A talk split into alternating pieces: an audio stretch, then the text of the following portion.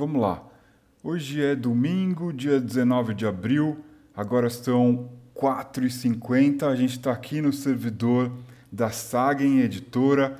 Vamos começar aqui então uma sessão de DCC. Essa aventura se chama Hole in the Sky.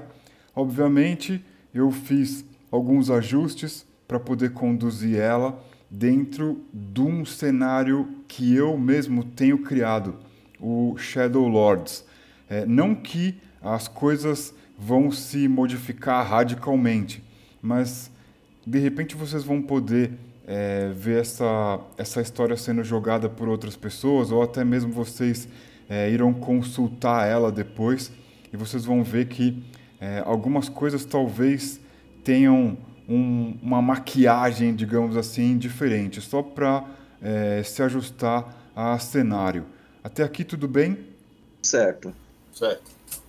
Então, beleza. É, como a gente havia conversado um pouco antes de iniciar a sessão, o DCC é um sistema muito simples. O que a gente vai usar aqui é basicamente aquilo que você encontra no Quick Start dele, é super básico, é, portanto, personagens de nível zero eu não gosto muito de usar o termo funil, mas ele faz sentido dentro da lógica do jogo. Para que serve o funil? O funil serve para justamente você saber é, quem, depois de algumas histórias contadas, sai vivo. E aí, é, qual o potencial desse personagem se tornar é, um, o, que, o que poderia ser um aventureiro ou, é, tecnicamente, é, um personagem de primeiro nível. Até aqui tudo bem? Certo. Beleza. É, eu tô, infelizmente, num ambiente onde tem uma horda de fascista gritando e fazendo barulho. Se isso estiver incomodando o áudio de vocês, vocês me digam. Beleza, não tô ouvindo nada por enquanto. Meu Deus. Horrível, horripilante. Mas eu acho que essa história vai ser mais legal do que esse bando de fascistas desocupados querendo atrasar a vida de todo mundo. Eu vou tentar me ater aqui à história porque realmente a coisa está incomodando bastante aqui na janela. É, vamos lá. Então, como eu falei, se começar a picotar, vocês me chamem aqui no chat. Se alguma coisa é, não fez sentido, também me avisem, por favor. Combinado? Combinado. Combinado. Vamos lá. É, como eu falei, eu tenho essa história para conduzir hoje. É, não gostaria que ela fosse alguma coisa é, muito fechada, portanto, é, eu vou tentar deixar vocês o mais à vontade possível no quesito agência de jogador. É, espero que vocês construam uma história é, de acordo com a liberdade que vocês têm, que emerja aí dessa, dessa mesa uma coisa legal para a gente ouvir depois. E é isso aí. É, essa história ela é ambientada, como eu falei, no cenário Shadow Lords. É, o que é preciso saber?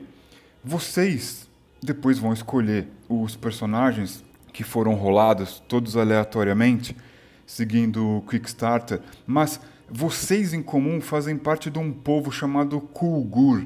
São nômades da steppe. Eles andam pelas estepes, geralmente é, do leste para o oeste, todos os anos durante o verão.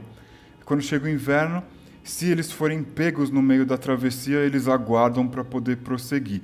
Então, é, para a gente conseguir visualizar, os Kulgur são uma versão bem primitiva do que seriam os mongóis, os hunos e todos os povos nômades que usam as suas montarias para andar pelas estepes. É, mais, mais precisamente, o povo Sita, que é a origem de todos esses povos das estepes. Então, para vocês terem ideia do que, que é o contexto dessa galera que se chama Kulgur, temos essas referências aí históricas que vão ajudar bastante. Até aqui tudo bem? Certo. Beleza. Então tá. É, o que, que, o que, que é sabido sobre os Kulgur? Eles fazem essa jornada de leste a oeste, eles dependem muito dos seus cavalos e é, durante o verão eles fazem essa travessia de leste a oeste. Por quê? Porque quando eles chegam ao oeste, normalmente eles encontram tesouros, encontram oportunidades de trabalho, porque eles são muito hábeis usando os seus arcos. Algumas tribos desses nômades se juntam é, debaixo de alguns reis e rainhas temporariamente. E aí, é, quando eles chegam ao oeste, eles encontram riquezas e voltam é, para o leste. Eles fazem as suas pilhagens também, como o povo do norte faz nas suas embarcações rio acima, mas depois que o verão passa, eles voltam para o leste. É, eles têm as suas é, divindades e existe uma crença é, comum entre o povo kulgurano que é a seguinte: ao norte dessa região, conhecida como as Planícies Amarelas, existem os filhos de Skandir. Skandir é uma divindade que geralmente abraça a mentira, a discórdia, a injustiça, o medo, o preconceito, tudo que é ruim no mundo foi Skandir que botou lá. E ele tem vários filhos, vários demônios servos dele. E esses, esses demônios têm legiões de sombras e coisas piores, criaturas distorcidas, aberrações da natureza que são conduzidas por esses demônios filhos de Skandir. Até aqui tudo bem? Beleza. Certo. Ótimo. É, essas criaturas, elas geralmente ficam além das fronteiras, ao norte. E sempre é um risco você andar pelas planícies e topar com uma horda desgarrada de filhos de Skandir. As sombras são as criaturas mais é, temidas, porque elas podem possuir os espíritos das pessoas livres e é, seria uma perdição para algum de vocês que isso acontecesse. Portanto, é, existem alguns homens que se escondem nas colinas ao norte também, é, entre, o, entre as planícies e as montanhas e os ermos de Escândia, a terra dos filhos de Escandir, e esses homens geralmente eles fazem escravos, eles trocam esses escravos por outras coisas, sabe-se lá que coisas, com é, os filhos de Escandir. Portanto, existe um temor constante ao cruzar as planícies de que é, tanto esses homens da colina quanto é, demônios e suas hordas de criaturas é, distorcidas possam, é, de repente, aparecer no meio do caminho de vocês. Até aqui tudo bem? Beleza. Beleza. Ótimo.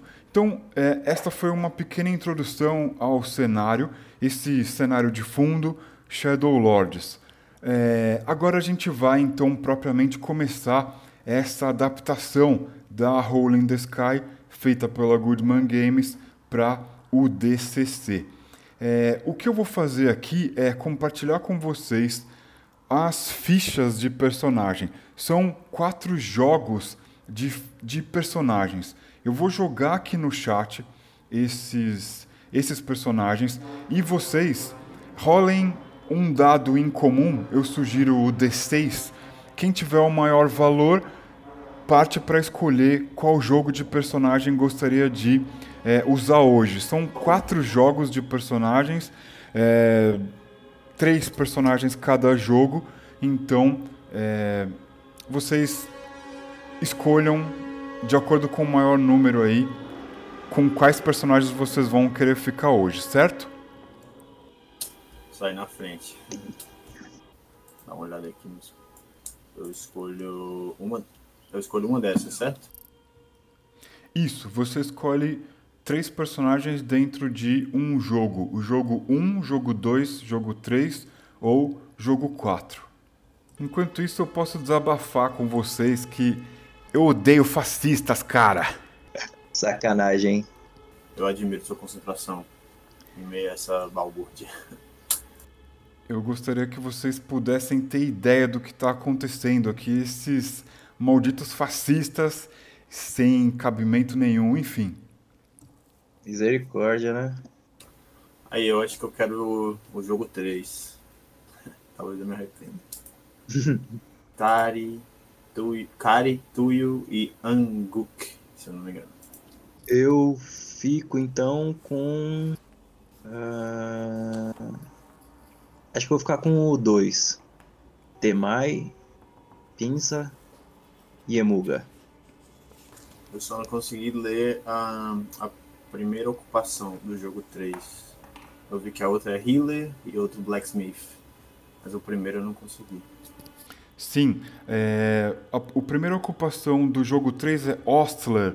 Seria algo como é, a pessoa que trabalha cuidando dos cavalos, mas no caso dos Kulgur é alguém que fica ali entre tendas, é, cuidando dos animais que estão é, dentro do acampamento, já que não tem um, um, um entorno é, de construção e coisas do tipo. Eles são nômades, eles só usam tendas e deixam os animais por perto. Beleza. Gente, um detalhe. Eu reparei aqui que eu não consigo mudar o nick de vocês no chat.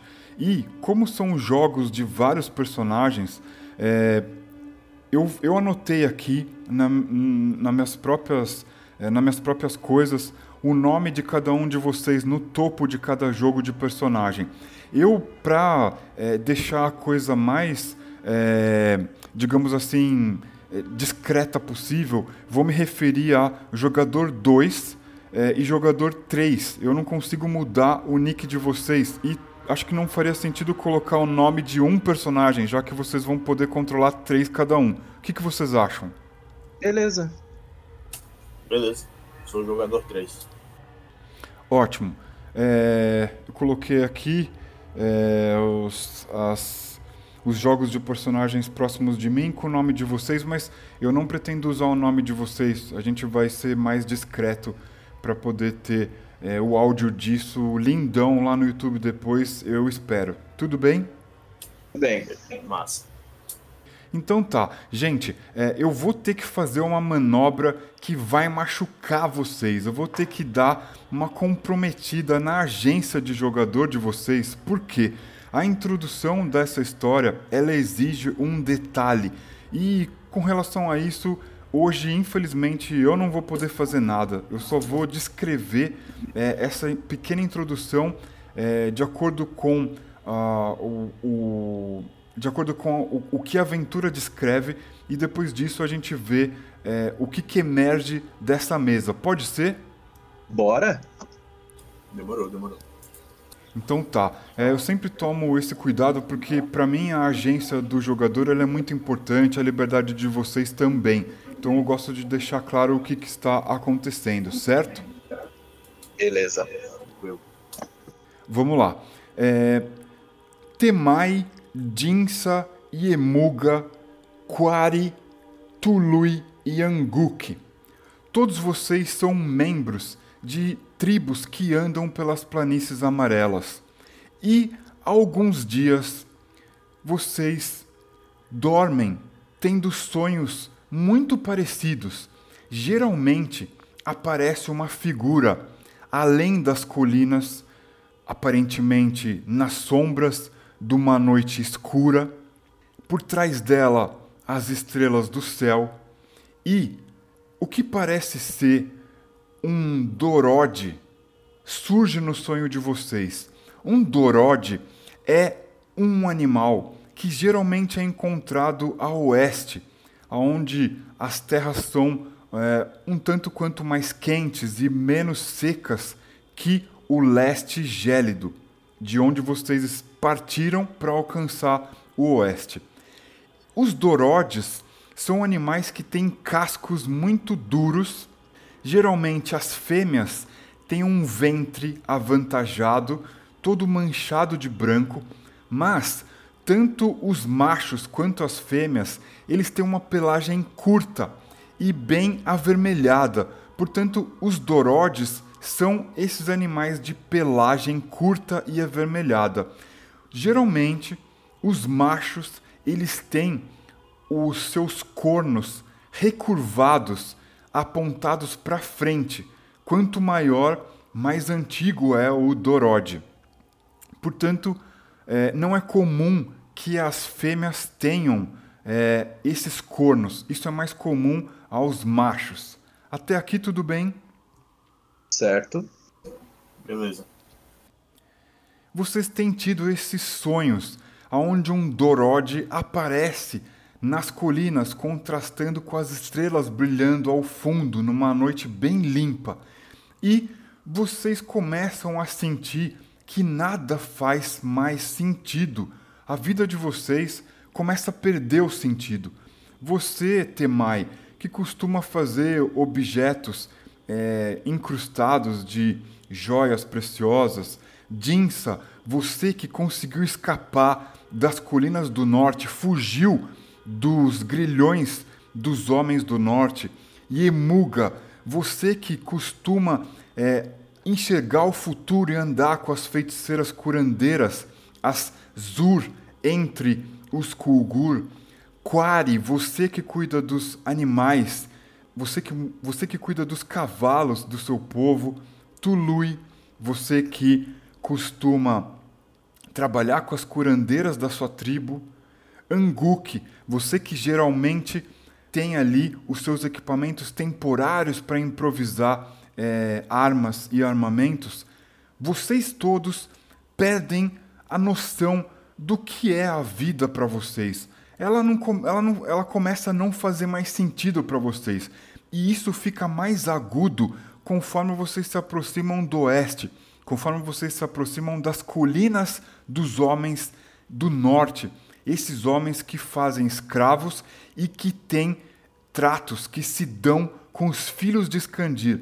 Portanto, conforme vocês se aproximam deste terreno mais perigoso, é, onde ao norte existem todas essas coisas ruins, esses sonhos ficam mais frequentes e o desejo de vocês de abandonar tudo que vocês fazem aumenta. Vocês têm vontade de largar tudo aquilo que vocês fazem durante o dia e na manhã seguinte, depois desse sonho muito vívido, vocês têm vontade de largar tudo. E é após uma noite de um sonho muito intenso que vocês resolvem abandonar a vida que vocês têm e seguir para o norte. Por quê?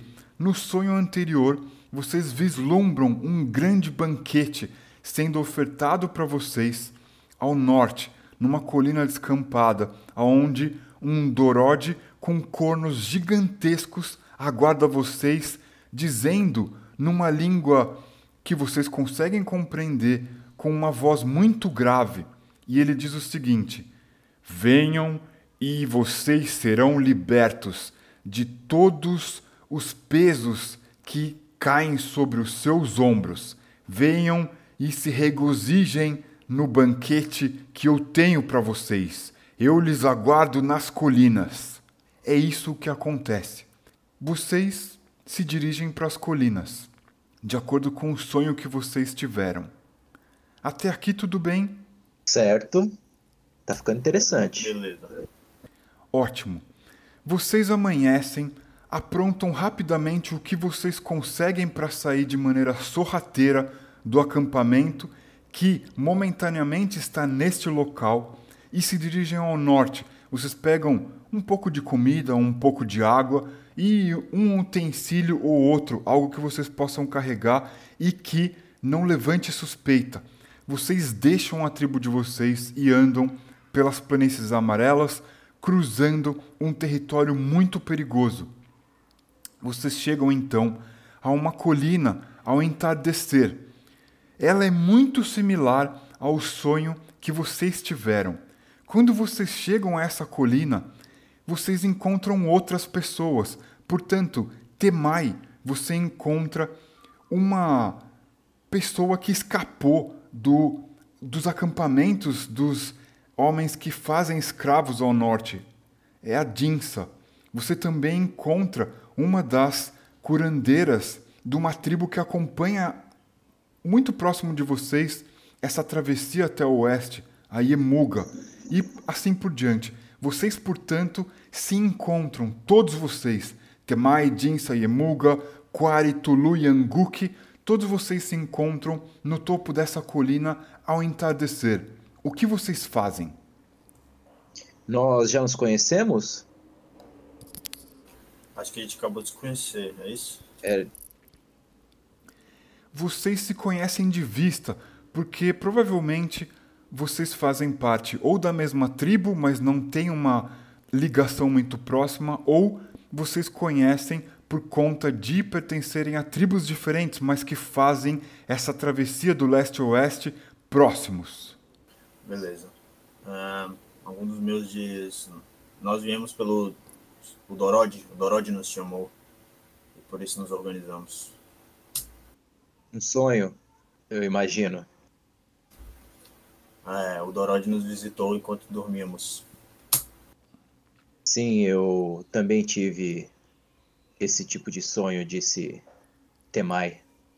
E acredito que deve ter algum alguma razão para nós estarmos aqui, todos juntos.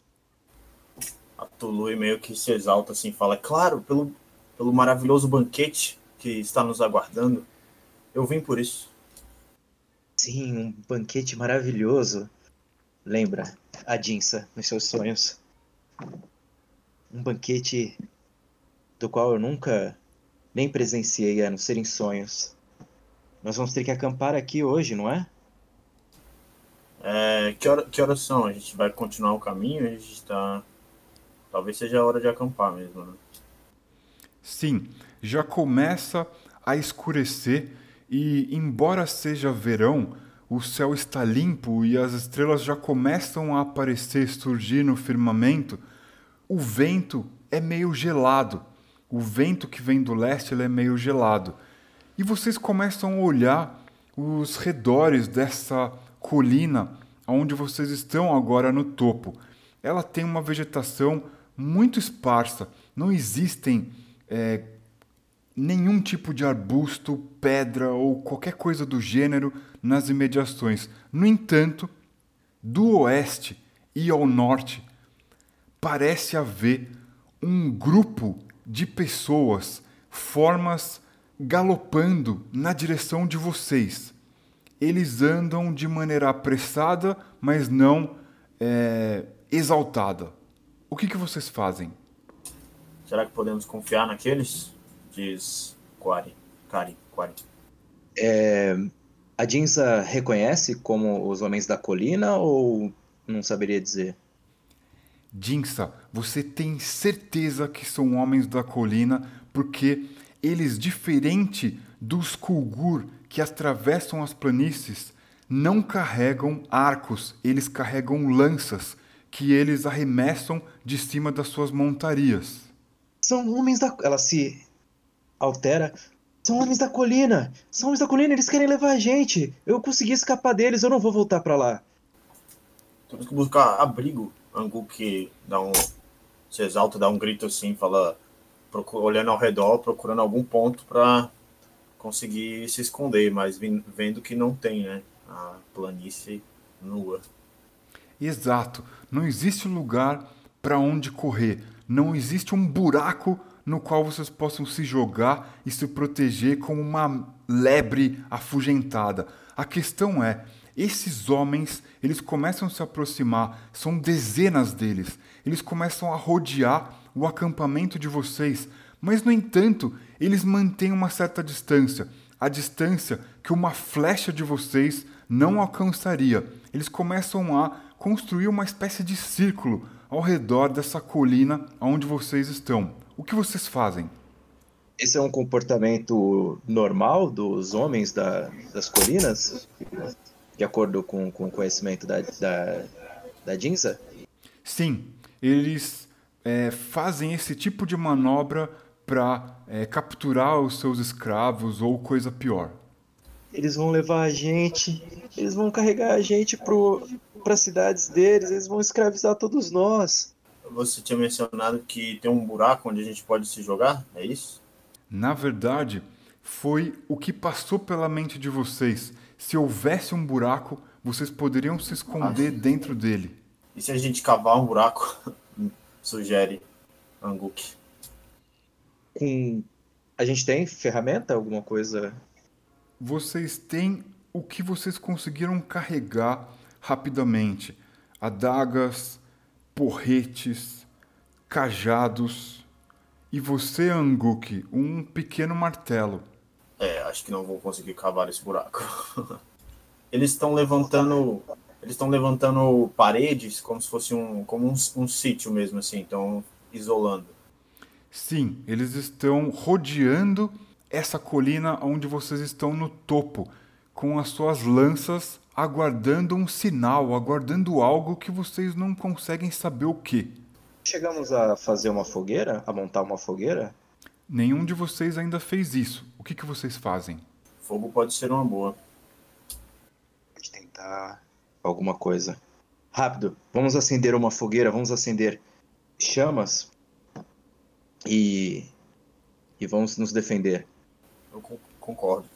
Vamos acender, vamos tentar arremessar algo em chamas neles, talvez. E a Muga olha para o céu em busca de, de algum sinal, algum é, alguma mensagem que ele pudesse interpretar. Yamuga, você tem uma súbita visão quando alguém menciona a palavra fogo e fogueira. Você parece ouvir uma mensagem dentro da sua mente. Faça fogo e verta algumas gotas de sangue nesta fogueira. Eu irei proteger vocês. Yamuga, como uma tivesse passado uma, uma, por uma epifania, ele fala subitamente, saindo do transe: A fogueira! Acenda a fogueira! Eu tive um, uma visão. Quero que meus personagens já comecem a trabalhar nisso. Todos eles. O Lui tomar frente, começa a agilizar essa fogueira, batendo as pedras, reunindo é, gravetos, ou se não tiver esse tipo de coisa, buscar panos da própria roupa. Musgo, papel, é, é, mato seco, o que for inflamável que der para queimar. Jinza e Temai também vai, vão ajudar. Certo. É, vocês não têm dificuldade para criar fogo, já que vocês são nômades, vocês estão acostumados a viver nos ermos e improvisar. Portanto, vocês conseguem lascar a pedra e com alguns é, pedaços de tecido e grama seca, material que vocês encontraram ali no topo da colina, vocês fazem uma pequena mecha de fogo e vão alimentando ela com trechos das próprias roupas. Vocês conseguem então fazer fogo. E Emuga vendo que finalmente existe uma chama, ele diz, ele tira uma, pede uma adaga ou pega uma própria se ele tiver e diz, é, se a minha visão estiver certa, nós seremos salvos através do sangue. E ele estica a própria mão, corta e pinga, né? Corta a palma da mão e pinga na fogueira. Certo. O Angu que olha aquilo com a desconfiança, assim, sangue? Que tipo de, que tipo de magia? Eu não sei dizer, eu simplesmente vi nas estrelas. Certo. Você verte um pouco de sangue em cima do fogo. Os homens ao redor das colinas mantêm suas posições e de repente você começa a sentir um cheiro diferente.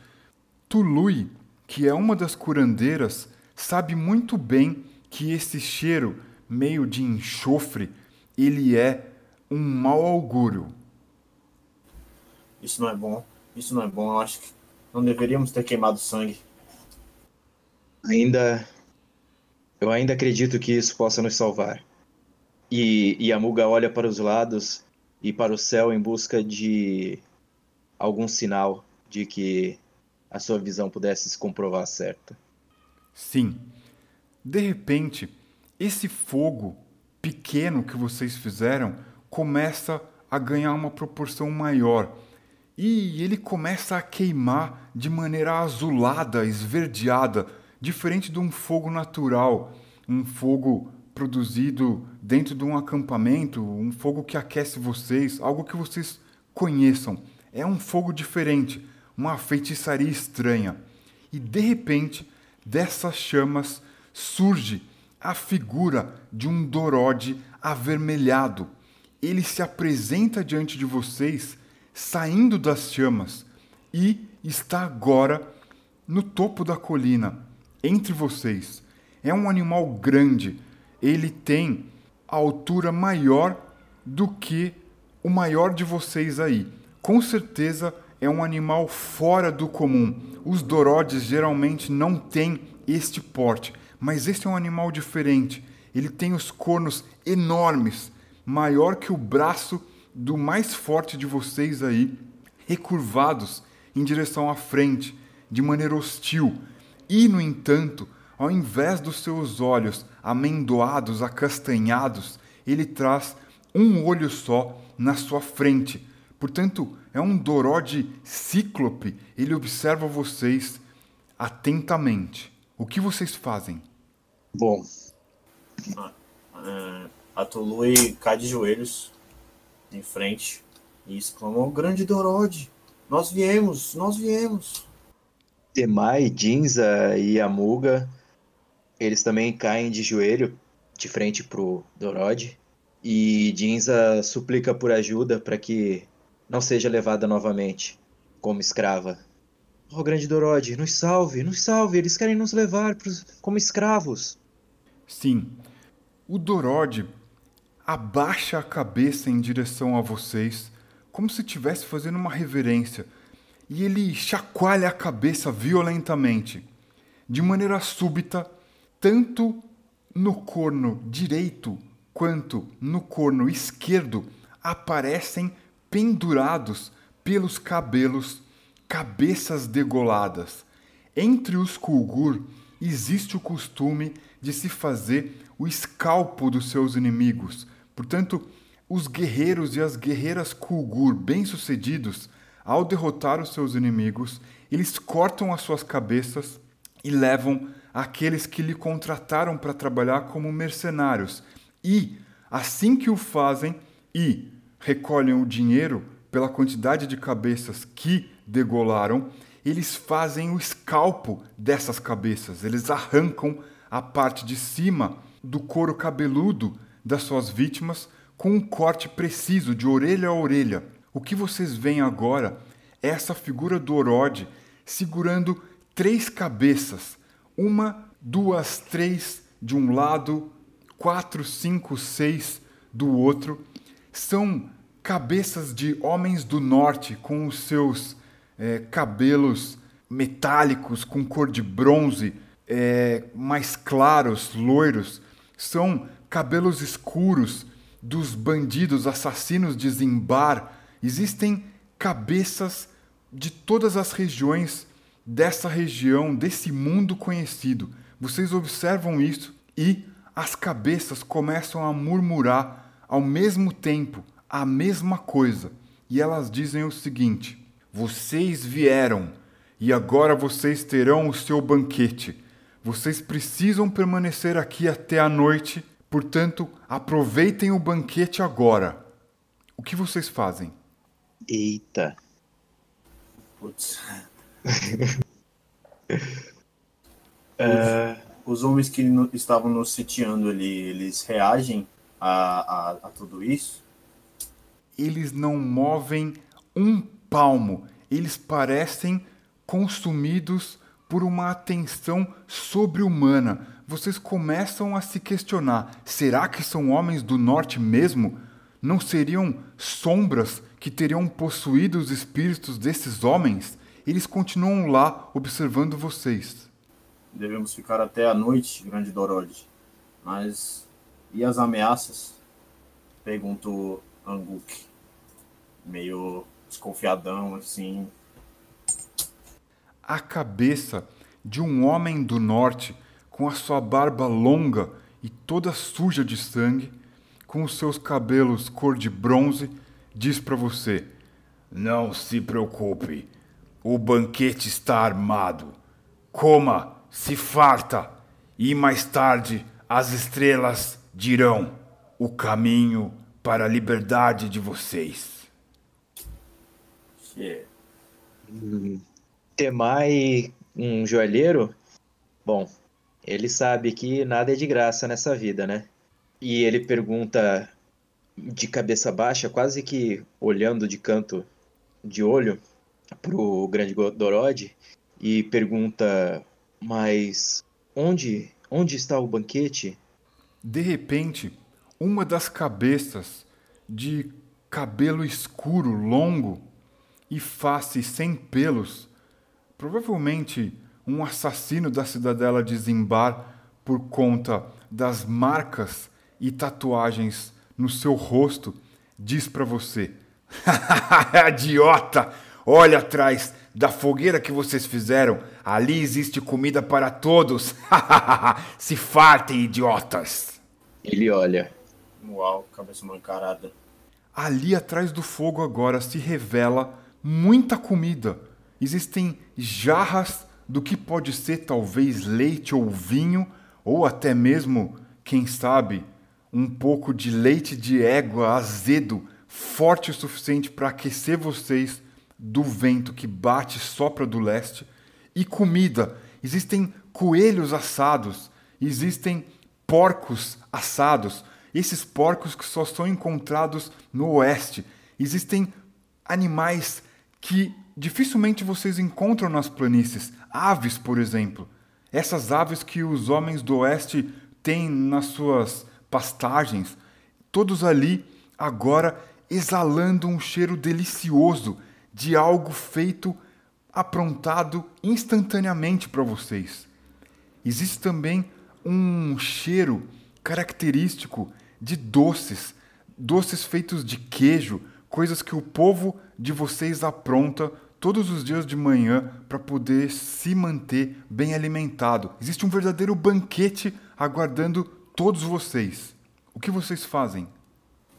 A Kari e Kari Tului avançam à primeira vista. Só Angruk hesita um pouco, se aproxima da fogueira, mas a princípio não come. Kari e Tului comem, devoram, se, se banqueteiam ali de fato. Jinza e, e Emuga, bestificados ainda, de joelho, quase que engatinhando, eles avançam pro banquete e se refestelam em todo seu esplendor. Temai, já mais ressabiado, ele vai até o banquete, ele olha, observa a cena de todo mundo comendo e fica receoso, ele não decide comer, ele apenas finge que come algo. Certo. Entre as cabeças havia uma que não estava presa pelos cabelos, porque ela não tem cabelos, é uma cabeça careca. Ela está presa pela sua longa barba marrom, talvez um monge, membro da Ordem da Luz, alguém que tenha vindo de muito longe, perdeu a sua cabeça em Huran bem longe daí. Ele começa a dizer para vocês, com a sua língua solta de dentro da boca, com uma certa dificuldade, já que ele fala amarrado pela própria barba.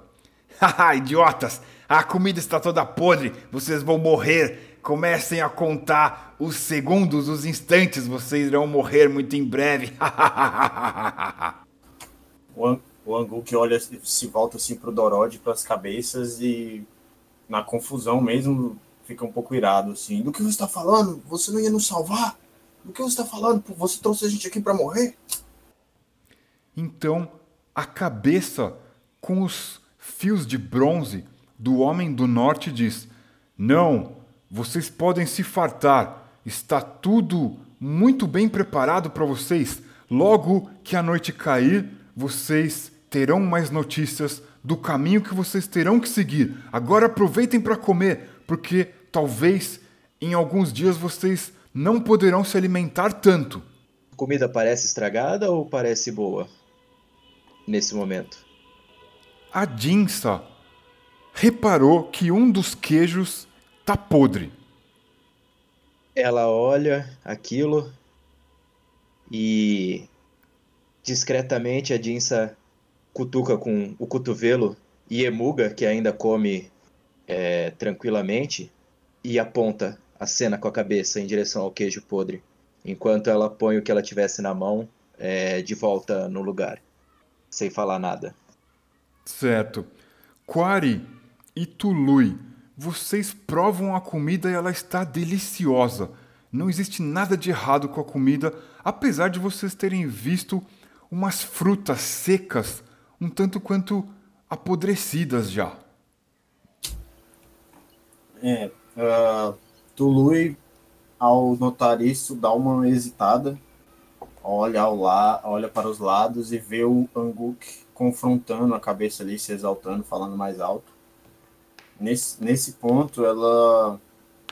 Não sei, ela ouviu aquela. o que a cabeça respondeu? Se ela tiver ouvido, ela começa a botar nos bolsos, se tiver algum, as frutas e o que, o que couber. Ela tenta guardar um pouco da comida. Quari, Quari continua aproveitando o banquete. Certo. Olhando mais atentamente, sim, existem coisas que estão um pouco estragadas, muito mais do que vocês poderão tolerar, mas a grande maioria do banquete está deliciosamente saudável, como se, como se fosse preparado agora. Vocês então é, comem, alguns, como vocês disseram, é, guardam restos e a noite cai. Vocês já não enxergam mais os homens ao sopé da colina, só aquele fogo verde azulado iluminando os arredores de onde vocês estão. O que vocês fazem? O Drod ainda está com a gente? Sim, esse animal grande, ele está ali parado. Às vezes ele bate. Às vezes ele bate com a sua, o seu casco poderoso no chão, mas ele não se move, ele continua ali com as cabeças penduradas nos seus cornos. Temai pergunta pro Drod, com todo é, receio, e ele pergunta: é, E como nós devemos lhe chamar, grande Drod? Drod? E o que você pede de nós por tão farto, é, esse banquete tão farto? O animal não responde.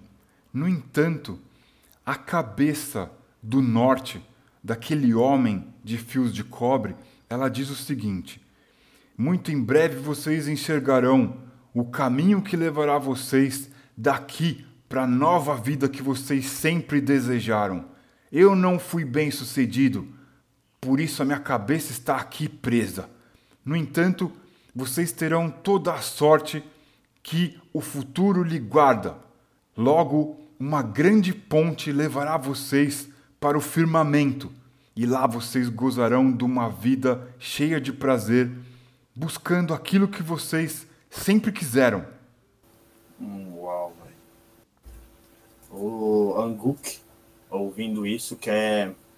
Ele, ele ouve essa resposta e pergunta: Então quer dizer que você também teve o sonho? Você veio aqui em busca. Em busca. Assim, na mesma busca que nós? E terminou assim: uma cabeça pendurada no dorso do animal. Ao menos eu não tive o meu escalpo cortado. Ah, sim, eu cheguei até aqui, mas eu não fui bem sucedido. Eu fui em busca de Horborg, aquele que pode nos libertar de todo o mal. Ele precisa ser libertado de volta ao mundo e essa estrada leva vocês até lá até o firmamento aonde ele foi preso. Vocês precisam ir até lá, soltar, libertar Horborg, e aí vocês vão regozijar de uma vida cheia de prazer, a vida que vocês sempre desejaram. Uh, alguém já, alguém do, do, do Temai, Jinza ou Yemuga já ouviu falar em. Como é que é o nome do cara? Borog? Orborg. Orborg. A Yemuga tem afinidades, tem contato, proximidade com as feiticeiras e curandeiras Zur, do povo de Kulgur. E esse nome não é estranho. Será talvez não é Horborg alguém do povo dos gigantes, íntimo dos povos do norte? Você não sabe dizer ao certo.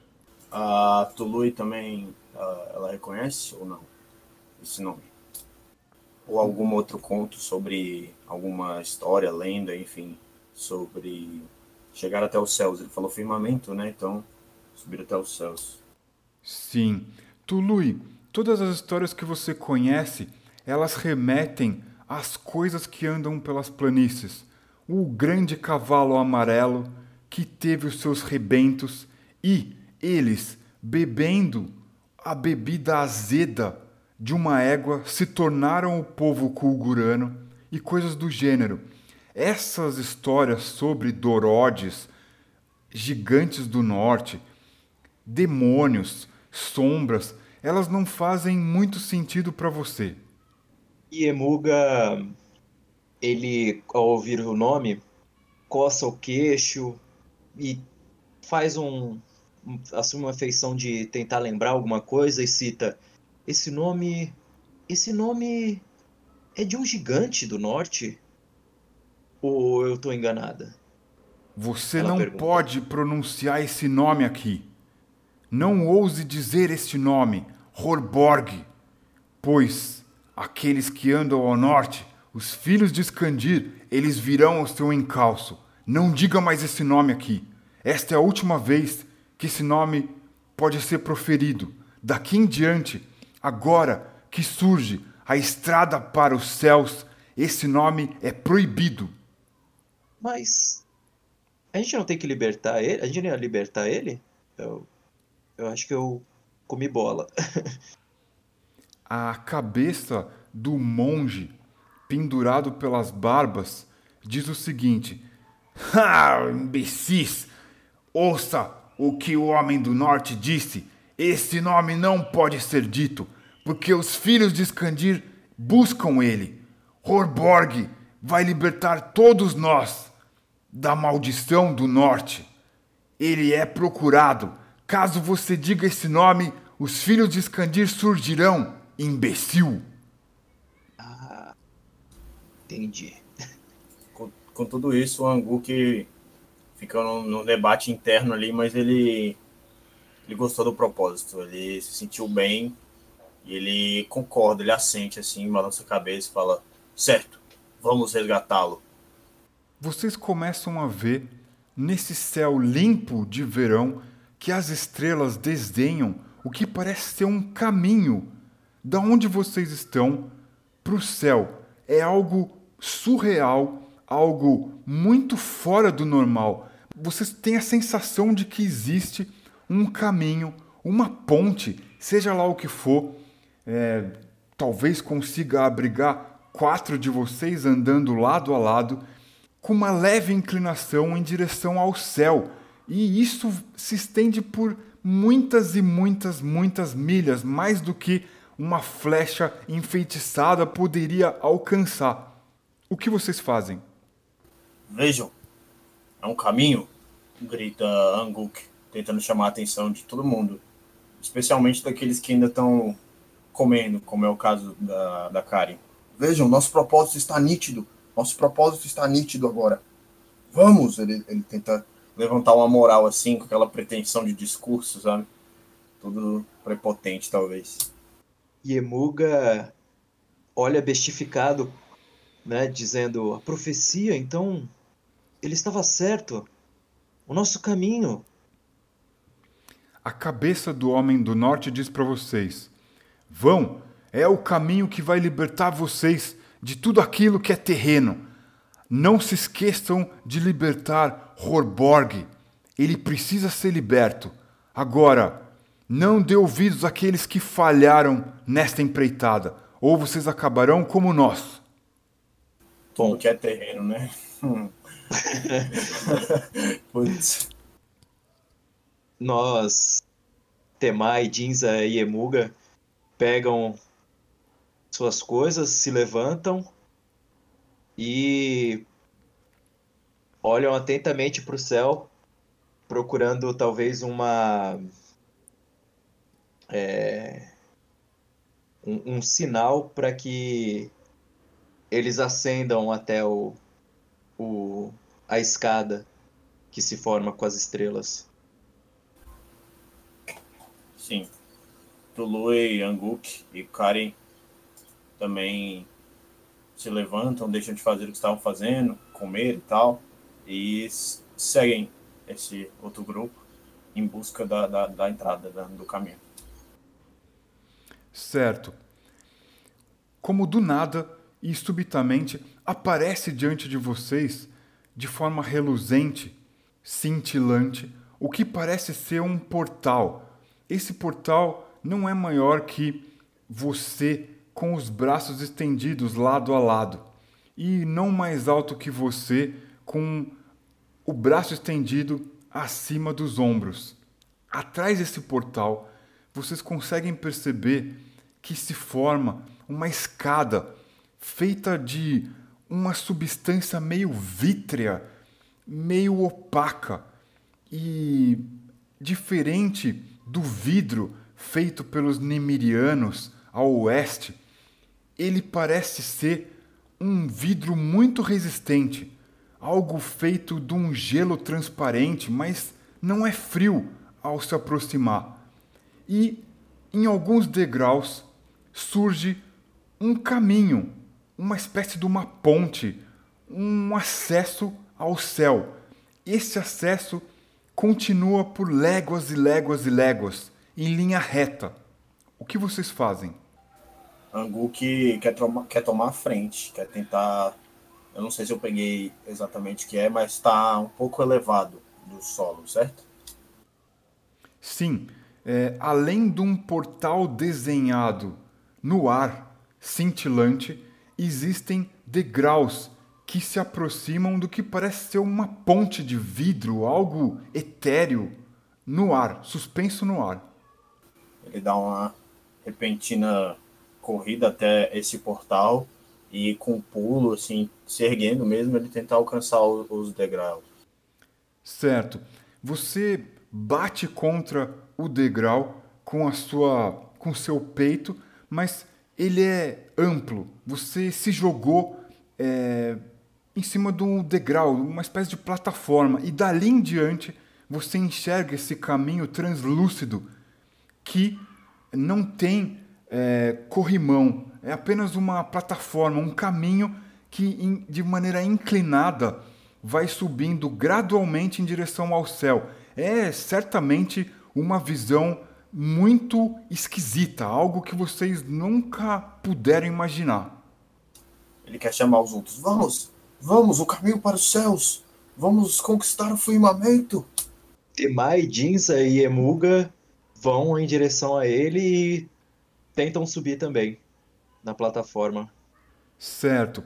Vocês colocam os pés de vocês sobre essa estrutura vítrea que parece gelo, um gelo forte, mas não tem é, sensação de frio nenhum.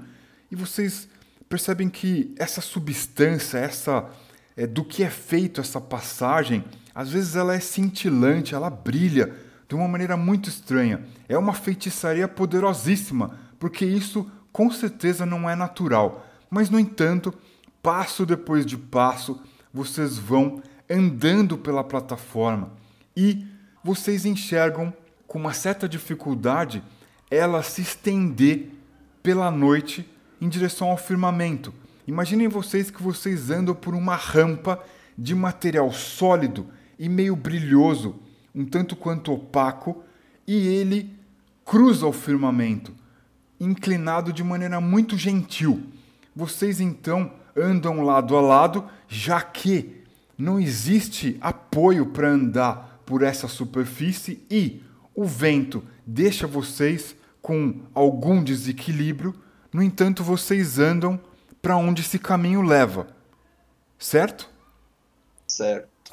Certo. Temai olha mais uma vez para trás, vendo o que ficou para trás, a fogueira e o Dorod, mas ele segue em frente. É. Uh, Quari olha para trás pensando no banquete, que ele não teve nenhum, nenhum ímpeto de guardar nos bolsos, mas curioso também para ver o estado do sítio ali, se aqueles homens sombra ou homens, não sabemos, né? Estão ali, se eles se movem, se eles seguem a gente ou continuam estátuas lá. Certo. Vocês observam que aquela luz que existia em cima da colina, ela começa a se esvaecer. Ela vai se apagando, como se o carvão tivesse sido consumido até o seu último pedaço. E vocês já não enxergam mais nada. muito menos se aquelas figuras continuam lá, vigiando a colina, ou se elas se foram.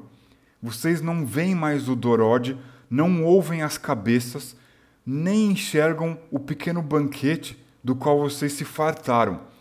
Tudo o que resta é o caminho pela frente, e, subitamente, vocês percebem também que aquele portal por onde vocês atravessaram e alcançaram essa plataforma que leva ao firmamento, ela não existe mais. E, a cada vez que vocês andam em direção ao firmamento, o caminho de trás some, como se fatiado por um grande sabre cósmico que tira pedaços dele como se fosse manteiga, de modo que vocês não podem retornar mais à vida de vocês. O que vocês fazem? Anguk estremece ao perceber que não, não tem volta, mas ele quer manter a pose ali. Vamos em frente!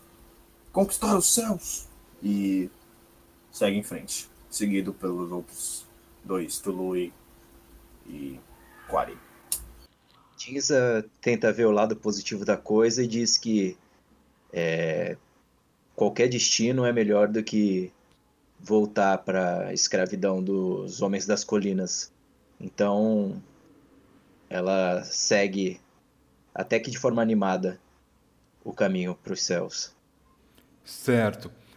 Vocês reparam o firmamento iluminando o mundo lá embaixo. Ele agora está bem distante de vocês. No entanto, vocês continuam a caminhada. As estrelas iluminam esse caminho que vocês percorrem. Não há lua no céu, mas vocês conseguem enxergar de maneira clara o caminho. Aí em cima venta mais do que lá embaixo e é um pouco mais gelado. Vocês, portanto, têm essa sensação estranha. Vocês sentem também que o ar ele é um pouco mais úmido que lá embaixo, próximo das planícies. Vocês continuam andando, nada diferente acontece. Vocês continuam caminhando até a hora que vocês começam a, depois de muitos instantes a caminhar, se cansar e ter um pouco de sono. Vocês observam o céu e a noite correu. Talvez fosse o momento de descansar. O que, que vocês vão fazer? A gente ainda está na, na escada. Sim, vocês estão nessa estrutura estranha, opaca, que sustenta vocês no ar. Tului olha ao redor e pergunta para todos: Vocês estão. Como vocês estão? Estão cansados? Será que devemos descansar em meio aos céus? Será que é seguro parar aqui? Fala Temai. Mas também e... confesso que estou cansado. E se o vento nos carregar? Diz Anguk, que está apressado, afoito, ansioso, assim. Todo mundo percebe ele virando a cabeça de um lado para o outro, todo literalmente ansiosão, assim. Talvez, talvez o melhor seja continuar, diz ele energeticamente, Anguk. Tem algum sinal? A gente chega a algum. É, parece ver chegar em algum lugar ou continua em direção ao céu? Nada. sem sinal de nada. Sinal de nada. É estranhíssimo. É uma sensação sobrenatural. Vocês ficam imaginando que, caso vocês morressem, talvez seria assim a vida do seu espírito descarnado indo em direção ao céu? Vocês não têm ideia. Are we dead yet? Are we dead yet? acho que. Eu acho que. Nós deveríamos continuar, diz a Yemuga. Vamos! Até vamos. que encontremos algum lugar ou que não conseguimos mais, ou não conseguimos mais andar. Acho que aqui não é um bom lugar pra gente parar agora. Anguk concorda energeticamente. Vamos, sim, à frente. Certo. Vocês continuam andando. À noite, se movimenta, as estrelas se movimentam no céu. Vocês andam por muitos instantes e começam a perceber que o sol está nascendo lá no leste. Eita. O sol brilha sobre nossa sobre a, a face do, do continente que deixamos. Continente não é a palavra certa, né? Mas da região que deixamos. Estamos, isso é um bom sinal. Isso é um bom sinal, diz Anguk. Acompanhado pela Tuluri, que concorda. Sim, o sol é um ótimo sinal. Seguimos. Estamos. Será que estamos chegando? Eu já estou exausta, fala Jinsa e, e Emuga. Mas continuou andando. Vocês conseguem enxergar, olhando para baixo, com um pouco de medo, uma faixa amarela. Será que seriam as planícies lá embaixo? Elas estão tão distantes, vocês não imaginam a distância da qual vocês poderiam estar de lá. Mais ao norte dessa faixa amarela, uma faixa escura, toda pestilenta, se estendendo por todo o norte. Ali, dizem, são as montanhas e as fendas onde se escondem os filhos de Skandir. Vocês continuam andando e o ar ao redor de vocês começa a ficar um pouco mais denso. Logo se formam névoas. Vocês imaginam se alcançaram as nuvens no céu. É este o palácio do firmamento? Anguk se questiona. Acho que nós estamos chegando. Finalmente na residência daquele que nós viemos libertar. Fala aí, Emuga. Não, não digo o nome dele. Anguk reforça. Bem lembrado. sim, sim. Ótimo. O vento começa a ficar um pouco mais forte e, embora essa plataforma se encurte atrás de vocês, impedindo vocês de voltar, ela se mantém firme à frente. Portanto, vocês caminham e sentem um pouco de vertigem. Vamos fazer o seguinte: vamos improvisar um pouco. Vocês vão usar a agilidade de vocês para saber se vocês sentem, ah, ou melhor, se o vento pode derrubar, causar é, algum desastre a essa altura ou se vocês conseguem andar numa boa dessa distância em direção ao céu. Eu acredito que a agilidade vai bastar porque é, é uma questão de se adaptar a esse vento extremo aí em cima e a questão da vertigem. O que, que vocês acham? Beleza. Vamos às primeiras baixas. Exato. Pode lançar aí primeiro, ver. Oh, damn. Vintão.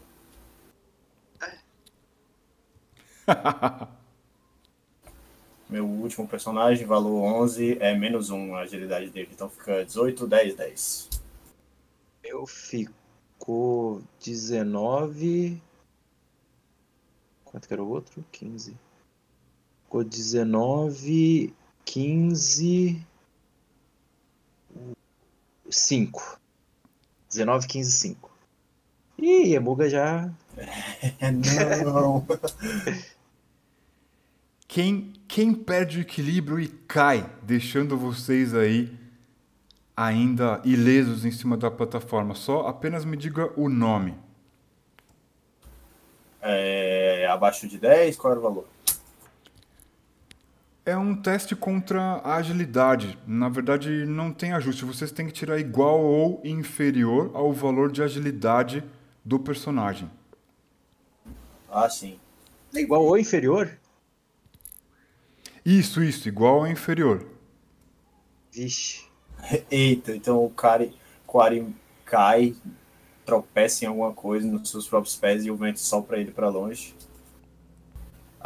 É, então o meu Quari e.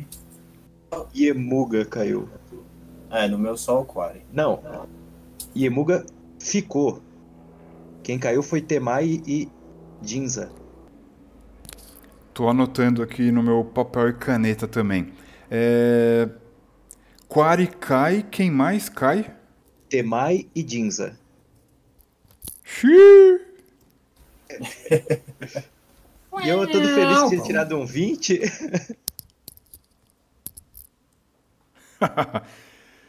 Jinza, Temai e Quari perdem o equilíbrio com um sopro ali em cima dos céus e caem da plataforma.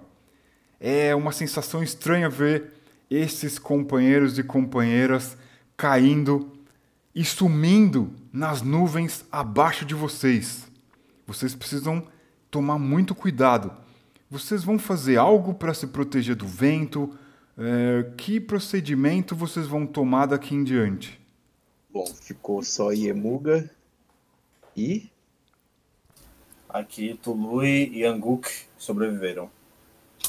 Bom, ainda em choque, né, do, da, da queda dos companheiros, Iemuga é, propõe que, bom, e se nós é, andássemos uh, agachados ou talvez é, em fila indiana, com é, um segurando o outro? Alguém tem uma corda? Pergunta Anguk, já se abaixando, já concordando com, com a sugestão e a, se pondo em posição de engatinhar, assim, para reduzir o contato com o vento. Vocês talvez pudessem improvisar com roupa ou algo do tipo, já que vocês é, não carregam muitos equipamentos. O que, que vocês vão fazer? Acredito que seja a hora de, de usarmos uma corda. Aí o Anguk rasga a, a, a roupa dele, sei lá, a camisa, a veste ali do, do torso. e tenta esticar, cortá-la à medida que se estique ao máximo horizontalmente, entregando uma ponta para Tului, que faz o mesmo processo. Rasga a sua roupa, a sua veste do torso, em, uh, amarra no nó e estende para, para os companheiros. E Emuga segue o, a, a, a ideia também tiram um pedaço de pano da roupa, corta a roupa, de forma que forme um, um, uma tira, e ela amarra junto ao da a parte do do Anguk. É do Anguk ou do Tolui? É, formando assim um trenzinho, né? Isso. Talvez seja mais seguro vocês andarem assim já que o vento é traiçoeiro. Certo. E vamos engatinhando também. É, vamos engatinhando. A procissão aí em fila indiana e tal. Certo. Vocês sentem um pouco de fome, vocês comem aquilo que vocês haviam pego? Aliás, é... quem de vocês sobrou com comida? Eu. Iemuga não pegou, não a Tului tinha guardado um pouco no, nos bolsos. É, ela reparte o que tinha ali e oferece para todos, já que nesse momento de pausa, de preparo, ela reparte e oferece. Talvez, é, imaginei que ela tenha pego frutas secas, um pedaço do queijo, talvez uma, uma perninha de coelho ali. Nós chegamos a consumir a, os mantimentos que nós tiramos, nós é, pegamos quando saímos do acampamento? Não, não. Vocês, pelo que eu me lembro, se fartaram do banquete. Talvez tenha algumas porções que devem durar um dia ou dois ainda pela frente. Certo. Aí Emuga fala que tem né, essas rações mas é, seria melhor comer o que ficou do banquete, né? Porque acredito que estraga mais rápido do que a, a é, as porções que nós improvisamos, que nós trouxemos da, da, da, tribo. Sim, faz mais sentido. Essa, essa comida que vocês trouxeram da tribo, ela é salgada, ela é mais preservada. Certo. Ótimo vocês andam com mais medo e com cautela, praticamente se engatinhando através da plataforma em direção ao céu. O vento sopra inclemente, gelado. Vocês tiveram que sacrificar a roupa de vocês e vocês têm um incômodo muito grande, mas no entanto, vocês conseguem continuar a caminhada. Até que, com os joelhos já inchados de tanto andar, engatinhados, com muito medo, as nuvens começam a ficar lá mais para baixo. O, o ambiente de vocês fica menos denso. E nisso o céu já passou, é, o sol já passou do seu ponto a pino. Ele, é, ele rasga a tarde de maneira gentil neste céu de verão e começa a entardecer. Vocês fazem uma refeição é, durante o, o tempo de vocês aí andando pela plataforma, começa a se aproximar a noite novamente. Agora, vocês conseguem enxergar adiante de vocês o que parece ser, embora muito distante, bem longe daí, o final dessa plataforma por onde vocês caminham. E algo chama a atenção de vocês, porque o firmamento ele brilha intensamente no céu. Essa visão que vocês têm do firmamento é algo maravilhoso, algo sobrenatural. E, no entanto, um ponto escuro com as bordas cor púrpura cintilam da direita em direção à esquerda. Mas eles não se movem tanto. Eles não permanecem, esse ponto não permanece parado no mesmo lugar, mas ele fica como se fosse um inseto nessa noite é, cheia de estrelas, como se fosse um vagalume alterando a sua posição, mas ligeiramente à direita do é, final dessa passagem por onde vocês andam. O que, que vocês vão fazer? Vocês estão vendo aquilo? Parece um, um, um vagalume. Eu não vejo isso como um bom sinal, dizia Muga. Tulu concorda. Isso só pode ser um só pode ser um bom sinal. Devemos estar perto. Vocês continuam andando? Sim. Sim, continuamos. Certo. Passo depois de passo, o chão atrás de vocês vai sumindo, como se fatiado por uma lâmina, um sabre cósmico. E essa plataforma que é rígida e por onde vocês caminham, ela some como se fosse manteiga. No entanto, vocês continuam andando em direção ao que parece ser o fim da plataforma logo adiante de vocês. Vocês ficam a poucos passos do fim da plataforma. Ela é interrompida ali, no alto do firmamento. O vento é inclemente, apesar de agora vocês estarem observando todo o céu aí de cima, e resta muito pouco espaço entre o fim da plataforma na frente de vocês e o outro fim, a outra ponta da plataforma que encurta conforme vocês andam. Vocês continuam andando ou vocês param? Anguk, Anguk continua andando. Corre até, ele vai até mais rápido. Os demais continuam andando, mas com uma certa cautela.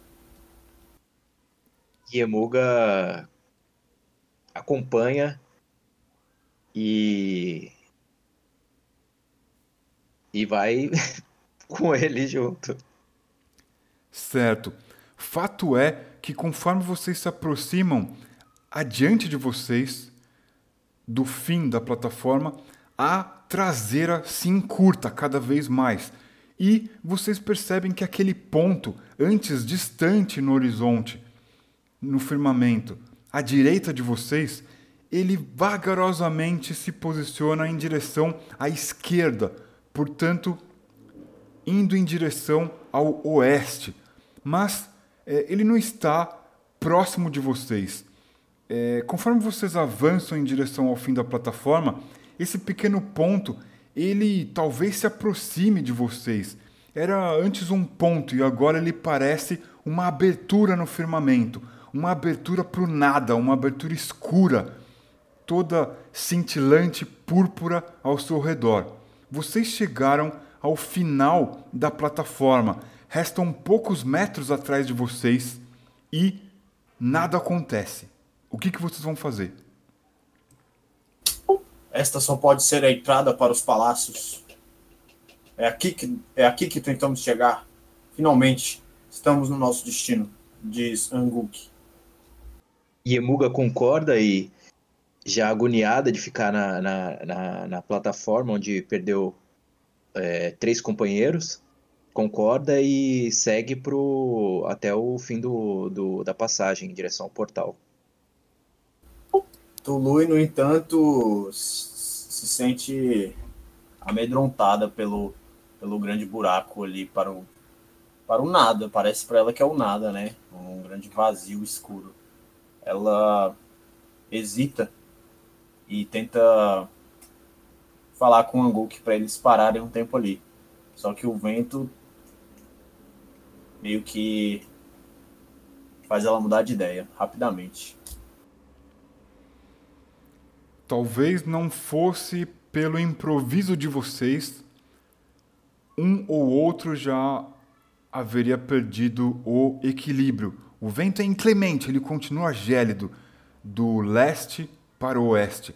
E, no entanto, esse buraco começa a se alargar e caminhar em direção ao oeste, aparentemente se aproximando de vocês, mesmo que vocês parados aí no firmamento ele demora para se aproximar. No entanto, é, pelo brilho cintilante dele, vocês não conseguem precisar a que distância ele está de vocês. Vocês permanecem e aguardam ou vocês fazem qualquer outra coisa?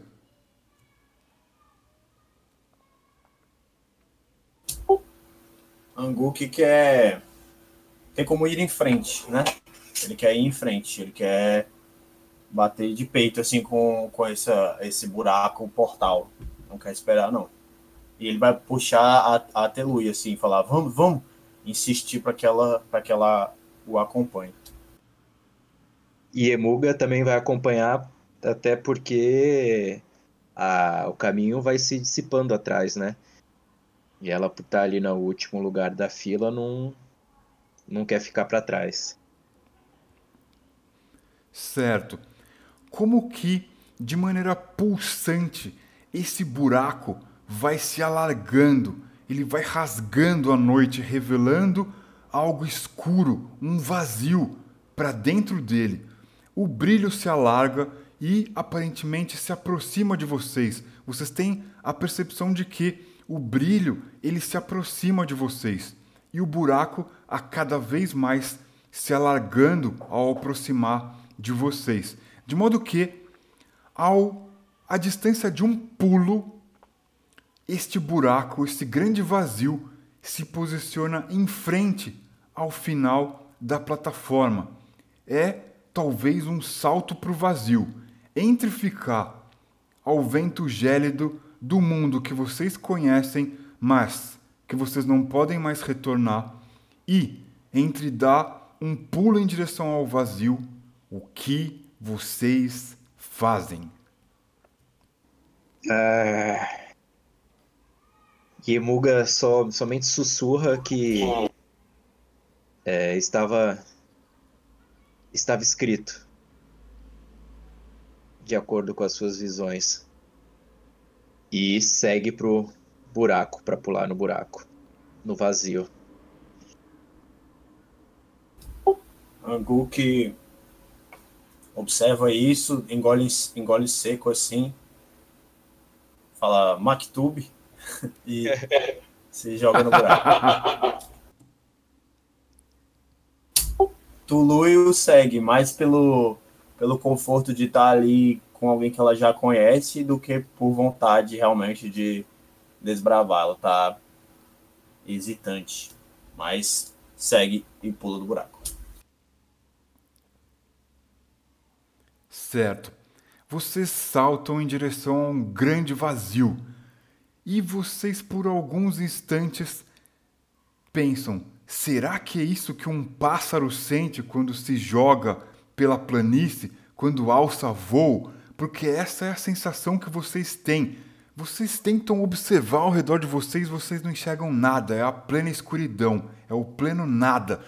E vocês conseguem ter a sensação de que os seus braços se tornaram grandes asas e que vocês não têm mais pernas, talvez vocês tenham patas e garras e vocês voam em direção ao nada.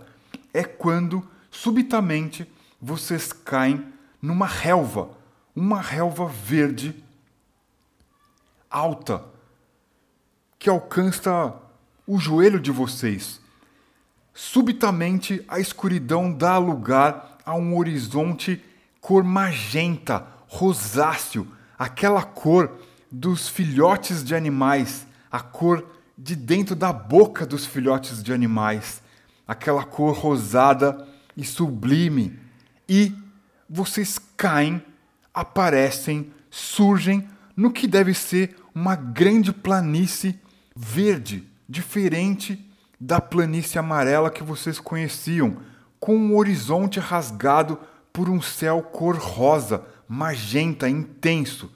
E diante de vocês, com mais nada ao redor a não ser a própria grama que alcança o joelho de vocês, existe o que parece ser um ovo peludo, um ninho, algo com pelos grandes, sólidos, alguns metros de vocês. Essa estrutura, esse ovo, não é o ovo de um opaque, aquela ave de pernas longas que anda pelos charcos dos nemirianos. É um ovo muito maior e dele crescem pelos escuros, sólidos, como a barba de algo gigantesco. Vocês têm então diante de vocês essa visão de um céu rosáceo e alguns metros de vocês, alguns passos de vocês, um grande ovo de pé nesta planície esverdeada que alcança o joelho de vocês. É uma visão de outro mundo. Qual o tamanho desse ovo? Ele está ele tá em pé. Então o, o, topo dele está acima da relva, eu imagino. Sim, muito, mas muito, muito, muito acima da relva. Esse ovo talvez tenha a altura de uns 10, 20 homens. É um ovo gigantesco. Eita prela.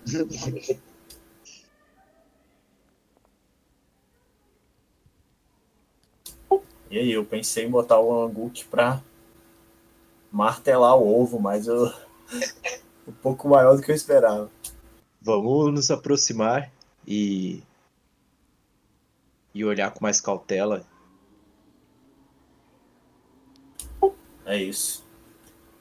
Aproximar e tocar primeiro, né? O angu que quer esses, esses pelos que mais parecem espinhos, talvez. Certo. O ar ao redor de vocês, ele tem um gosto úmido e meio salgado. Um gosto que lembra o oeste, onde existe o mar muito longe das planícies amarelas. No entanto, certamente vocês não estão por lá, muito menos nas planícies amarelas. E, conforme vocês andam em direção ao ovo, vocês veem um corpo degolado caído ao chão, à direita do que parece ser uma trilha que leva até esse grande ovo, essa grande coisa peluda na frente de vocês. Quero me aproximar desse corpo. A Anguk se aproxima do corpo, degolado, se disse, né? Então, imagino que esteja empapado de sangue, mas Anguk quer revistá-lo, bater nas roupas, encontrar uma arma, alguma coisa útil. E Emuga acompanha até a inspeção do corpo com Anguk. Certo. Parece ser o corpo de um homem ele está de peitos virados para o chão, mas não possui cabeça. Ela foi completamente degolada.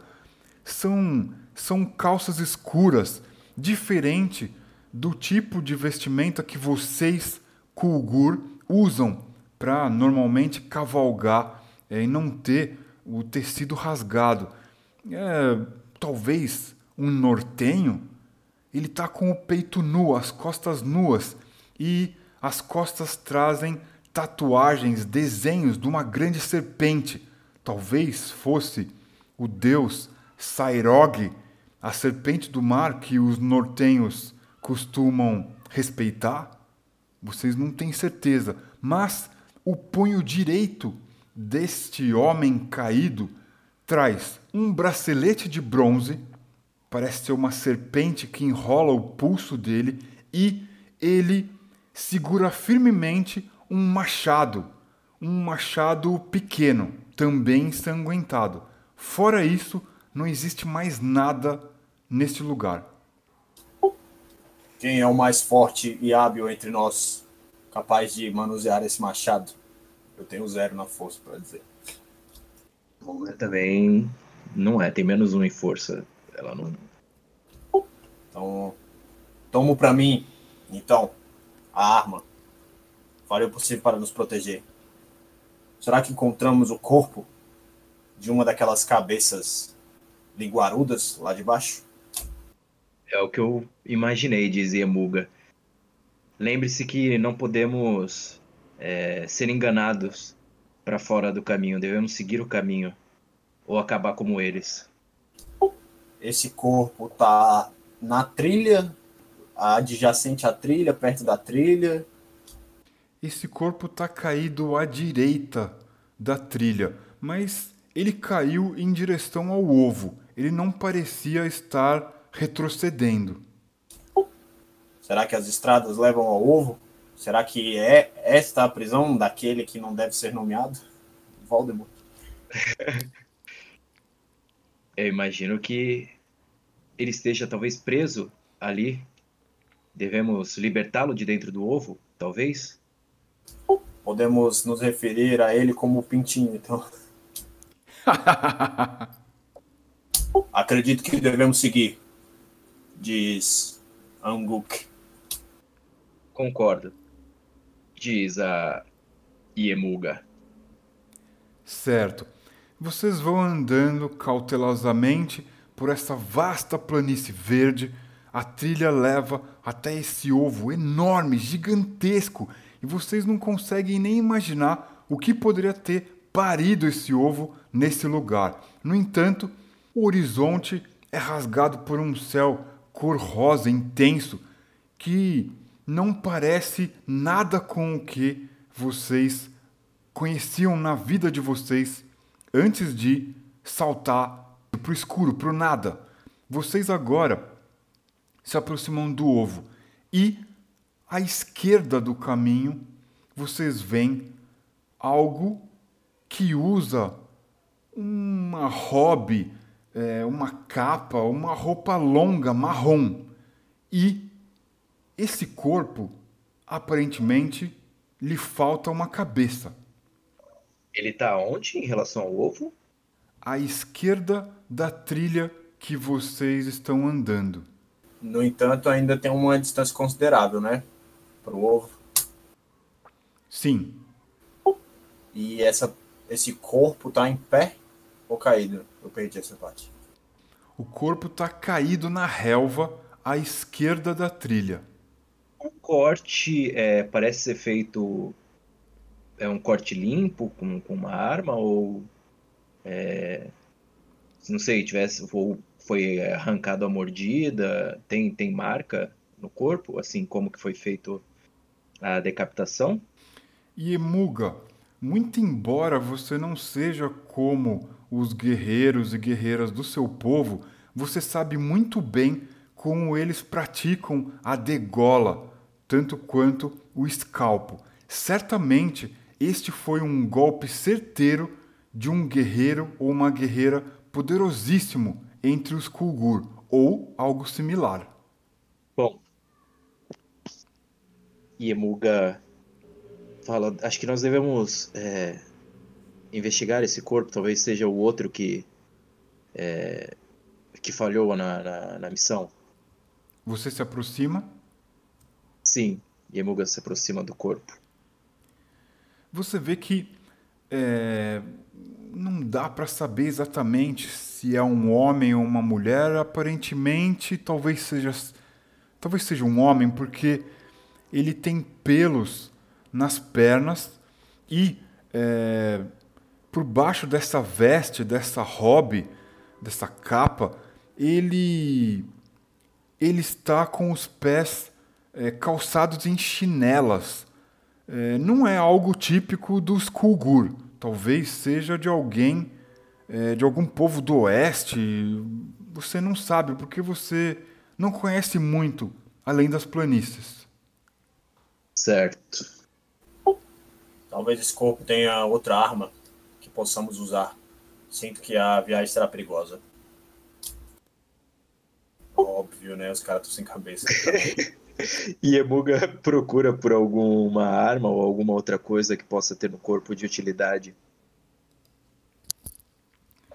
Você se aproxima do corpo e revira ele, o que, que você faz exatamente? Eu me aproximo até o corpo e, e mexo, revisto eles, caso procurando por alguma coisa de valor ou algum item de importância. Certo. Você repara que esse tecido é lã, uma lã cor marrom, ela está bem suja, é, como se tivesse viajado bastante pelas planícies. É, isso te lembra de que forasteiros geralmente se apresentam, é, geralmente com sede ou com fome, perdidos nas planícies, eles se apresentam dessa maneira quando eles buscam ah, os acampamentos que vocês costumam fazer nas planícies. E é, ele tem à cintura uma espécie de corda, um cordão simples amarrando a cintura e próximo a onde deveria estar a cabeça, caído ao chão, um símbolo feito de prata, uma espécie de uma do que parece ser uma, uma chama, uma luz, algo que, que parece ser um trabalho de, de um artesão que quis é, construir o desenho de uma chama, de uma luz, algo que emite luz, algo do tipo. É um pingente? Parece ser um pingente, só que ele é um pouco maior do que um pingente. Ele caberia é, dentro da sua mão, mas ele tem o porte maior do que um pingente. Certo, como um broche, talvez. Isso, talvez um broche. Agora você observa mais cuidadosamente, ele tem uma ponta para segurar, talvez a capa, algo do tipo. Certo. E Emuga pega esse essa peça e diz que encontrou, né? mostra pro, pro, pro Anguk e tu, Tuir e, e pega também e diz que encontrou uma corda enquanto solta a corda da cintura do, do corpo. Certo. É um, é um, um uma, uma corda trançada é, muito bem feita, é, apesar de ter uh, os fios é, muito delicados, essa trança ela é firme. É, deve ser um, uma corda que tenha mais ou menos a sua altura. Ela, ela é algo que não se assemelha às cordas trançadas dos homens do norte. Parece mais o trabalho de um artesão do oeste, de um nemiriano, talvez. Certo. Parece que essa corda viajou muito até chegar aqui ela tem características, ela parece ser de outro lugar que não do norte. E ela mostra pro, pros dois colegas. Muitos vieram em busca do que do que estamos procurando. Mas só nós iremos triunfar, diz o Angu, emocionado. é, a roupa de lã tá em condições de usar ou ela tá suja de sangue? ideia, a gente tá pelado. Né? É, a gente enfrentou um clima meio severo. A roupa ela está um pouco ensanguentada na altura dos ombros, mas o sangue está um, um tanto quanto seco. Apesar desses corpos que vocês encontraram até agora parecerem bem frescos. Será que é vilipendiar demais pegar a roupa do cara? Acho justo, viu? E a Muga diz que, bom, ele não vai precisar mais disso. Mas a gente sim. Ela pega a blusa de lã e oferece a capa para os seus companheiros. Com, junto com o broche, né, para prender. A Tului aceita. E agradece e joga a capa sobre os ombros. Certo. É, diferente daquele corpo caído de costas, tatuado com uma serpente, esse corpo, ao remover a capa e a vestimenta, ele é muito pálido, como se ele tivesse ficado recluso muito tempo longe do sol. Isso não é uma característica do, do oeste, né? Porque no oeste o pessoal é, pega mais sol, não é isso? Onde é mais quente. Sim. E lhe ocorreu que será que essa figura permanecia em clausura ou dentro de uma masmorra ou algo do tipo?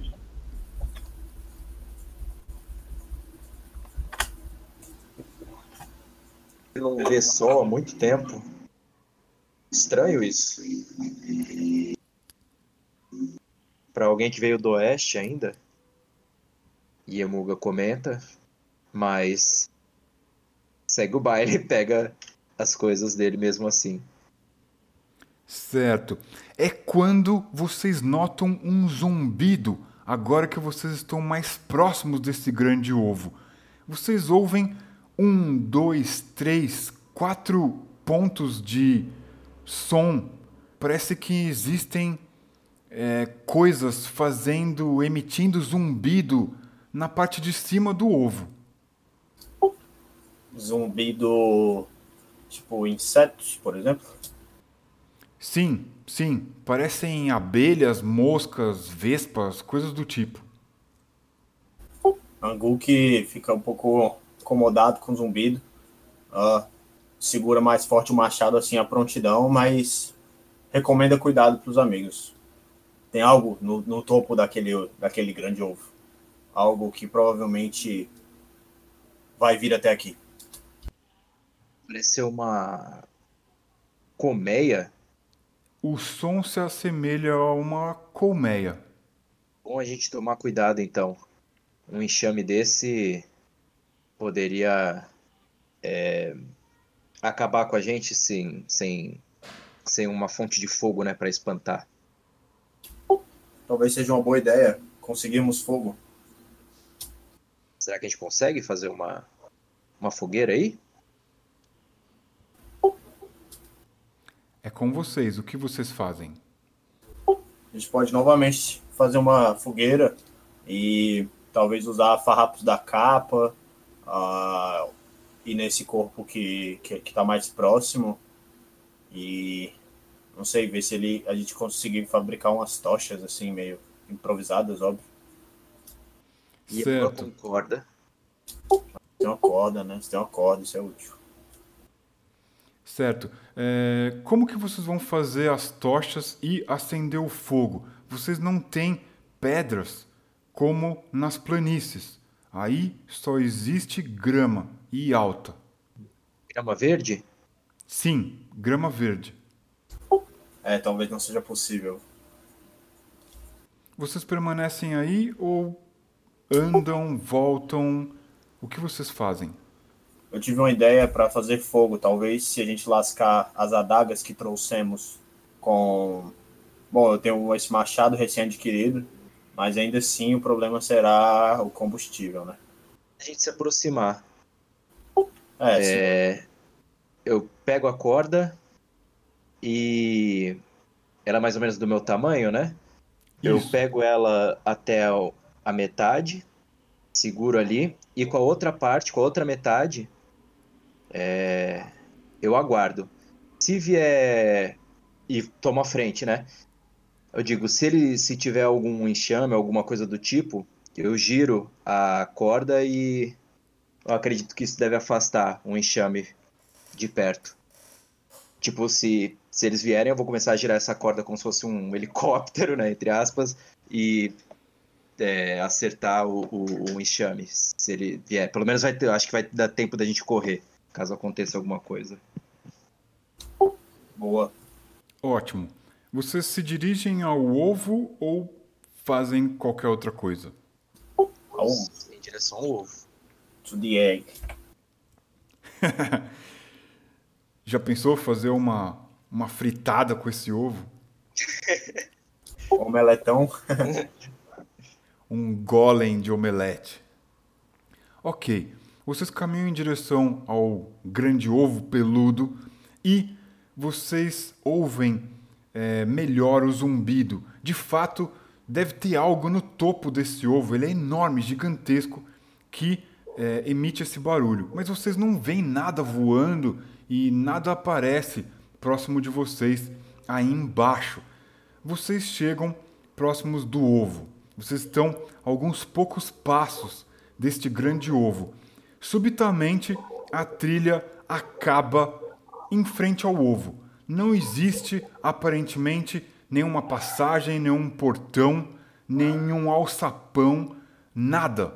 A trilha da grama acaba em frente ao ovo. O que, que vocês fazem? Ao pé da trilha, bem, bem rente ao ovo, tem alguma marcação, é, algo mais fundo, algo que indica uma porta, uma entrada? Você repara que próximo ao ovo, ao final da trilha, existe o que parece ser um odre, um saco de couro com algum volume. Ele está firmemente amarrado. Se existe líquido ali, talvez esteja preservado, porque aparentemente é o que parece ser.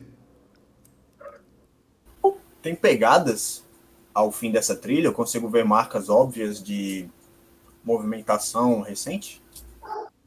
Não, não tem pegadas, mas examinando melhor a região, você vê o que parece ser um braço decepado caído próximo à trilha.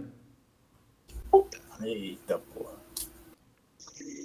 E a Buga tava pensando em encostar no ovo, mas já não sabe mais. Tulume quer avançar até o Odre, dar uma pegá-lo, chacoalhá-lo para conferir se tem líquido ou não. E no caso positivo de ter líquido, ela quer abrir a tampa, manter uma distância assim do, do rosto e tal, para tentar sentir o cheiro, mas sem botar o rosto muito próximo. Uh, desculpa, Tului ou Anguk que faz isso? Tului. Ah, certo. Isso é importante. Tului, você de fato acha que é líquido porque ele balança dentro do odre e destampando este odre que parece ter sido construído por um bom coureiro Kulgur, você sente um cheiro ácido típico do veneno das cobras quando estão prenhas. Este veneno, entre os Kulgur, é usado contra os seus inimigos. Este odre tem veneno. Meu Deus, cobras prenhas. Tului quer anunciar isso para os companheiros. Acho que isso é veneno de cobra. E amarra o odre na, na capa que ela tá vestindo agora. Por que, que alguém traria veneno pra cá? E Emuga pensa alto. Fora esse odre que vocês encontraram e um braço decepado, nu, decepado, sem tatuagens, sem arranhões, aparentemente um braço masculino pelos pelos escuros Nada existe aí a não ser esse enorme ovo à frente de vocês. A gente já deu uma volta no, no ovo? Vocês vão dar uma volta? É... A Yemuga vai dar uma volta completa em torno do ovo, olhando, estudando, né, o ovo. Certo. Yemuga, você quando você vai escolher andar pelo lado direito ou esquerdo? Eu vou anti-horário. Eu vou pelo lado. Inicio pelo lado direito e faço sentido anti-horário. Certo. Você anda alguns passos e a meia volta não encontra nada. Mais próximo, o que seria as costas desse ovo, a parte de trás, você vê um terceiro corpo caído. Ele usa vestes escuras, aparentemente traz um capuz, mas não esconde cabeça nenhuma, porque esse corpo foi degolado. E ele aparentemente, além de ter sido degolado, foi apunhalado pelas costas, porque existe um punhal cravado nas costas desse corpo. E você vê pela, pelo tom dessas vestes e pelo aspecto esguio dessa figura que dificilmente ele não seria um homem vindo da cidadela de Zimbar, um assassino, um ladrão, alguém furtivo. E Emuga anuncia o achado para os outros, dizendo que encontrou o, o corpo do ser de, de Zim, Zimbar, Zimbar? É isso? Isso, isso, isso. Ele anuncia o achado e diz que tem mais um corpo ali decapitado. Tá decapitado ele também, né? Isso. Deveria haver uma cabeça é, e envolta por um capuz, mas só resta o capuz. A cabeça foi degolada. certo. E Emuga anuncia o achado e pega a, a, o punhal das costas e procura o que mais que o corpo tem de, de, de valor ou de importante com ele. Você vê que ele tem uma pequena bolsa junto a um cinto de couro. Essa bolsa, olhando de longe, talvez carregue o que parecem ser moedas pelo volume. E é, esse punhal que você retira das costas dele, você observa que é certamente um punhal nemiriano. Os nemirianos são antigos descendentes do Kulgur, dos Kulgur. Os nemirianos eles deixaram de vagar pelas planícies e resolveram assentar ao oeste. Essa adaga, esse punhal, é ofício de algum nimiriano muito hábil. Ela é toda feita de prata. Yuga guarda o punhal e igualmente ela pega a, a o, o pacote das moedas, o, o saquinho de moedas. Certo. Você não consegue estimar quantas moedas devem existir ali dentro, mas talvez próximo de uma dezena de moedas. Não se sabe que tipo de moeda. Isso é tudo que ela encontra com, com o corpo? Sim, sem remover o corpo do lugar, é isso que existe e você encontra. Certo, então é, eu agora eu vejo por dentro da roupa, por é, por baixo das vestes, o que que ele ele se ele esconde algo. Certo. Você encontra uma faca escondida dentro da bota deste corpo, uma faca simples.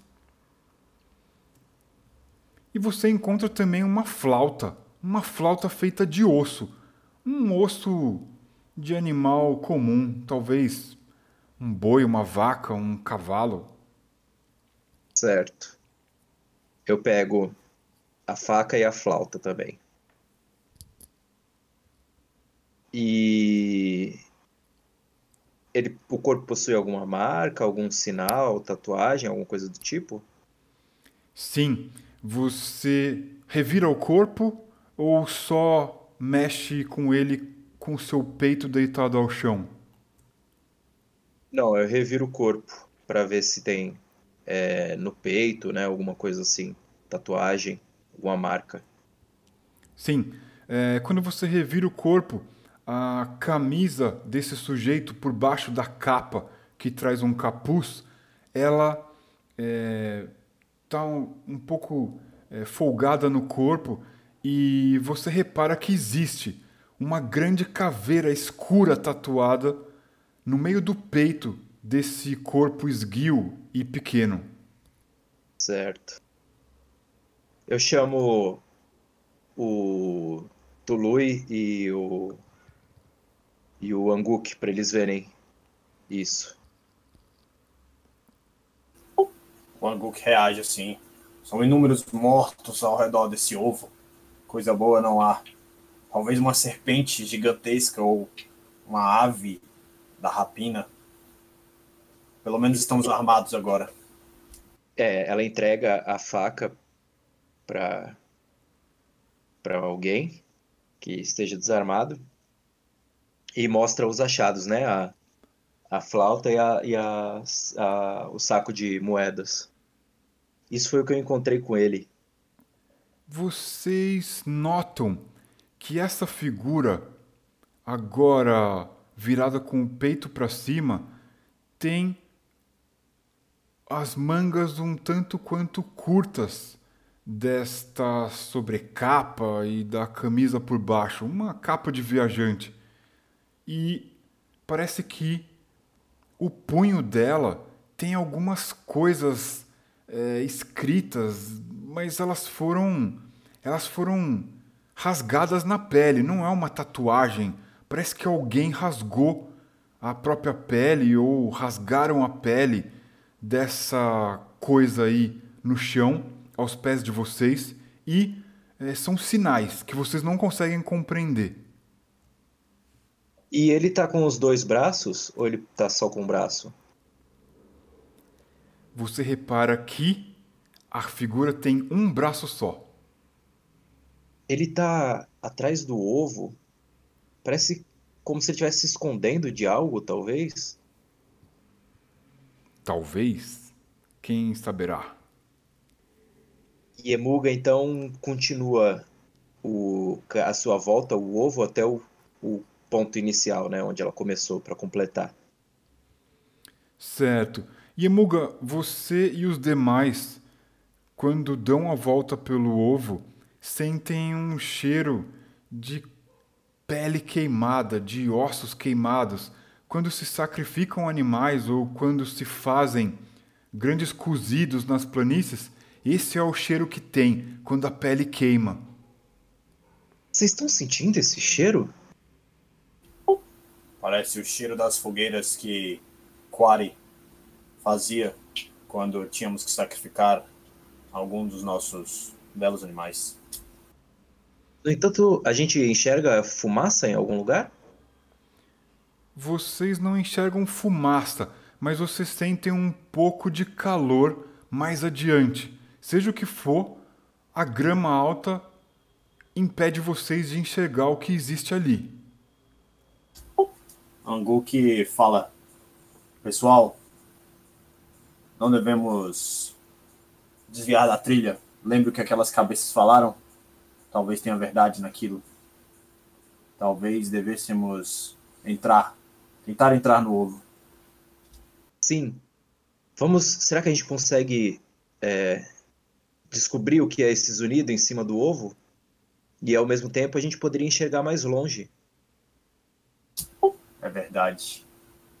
Ele, esse ovo é bem peludo, né? Só que esses pelos são bem rígidos, se eu me lembro bem. Pro, será que dá para escalar, então? Será que a gente escalaria isso? A comparação mais próxima que vocês podem fazer é o seguinte: a pelagem, as cerdas, digamos assim, deste grande ovo, elas são bem é, sólidas, bem é, duras. E é, ela lembra muito aqueles tipos de árvore que vocês encontram ao oeste quando ocasionalmente vocês se bandeiam para lá né, nas suas travessias. São é, parecidos com cerdas de pinheiro, pinha. É, existe, existem aquelas cerdas que é, esse tipo de, de árvore é, tem. E essas cerdas pontudas, elas têm esse aspecto. Elas são pontudas e penteadas para cima. O Anguk quer testar, então. Ele vai mais próximo, bota as mãos, agarra uma delas, tenta se suspender, tenta escalar uma pequena distância, assim, só para testar de início. Certo. A sensação que você tem é que essas cerdas, esses pelos, eles estão presos no que parece ser um couro muito espesso, é, muito denso, muito forte. Elas cedem um pouco com o seu peso, como se estivessem se desprendendo desse couro, mas elas aguentam o seu peso. Existe algo por baixo desse couro, dessa superfície peluda cheia de cerdas, que não cede. É bem sólido e muito fixo. O que vocês fazem? Cara, o angu que, o angu que encosta, ele tenta aproximar o ouvido, a face assim de lado, né? Da, da superfície do ovo mesmo. para ver se eu consigo, se ele consegue ouvir algum tipo de algum barulho de dentro, alguma a movimentação lá dentro.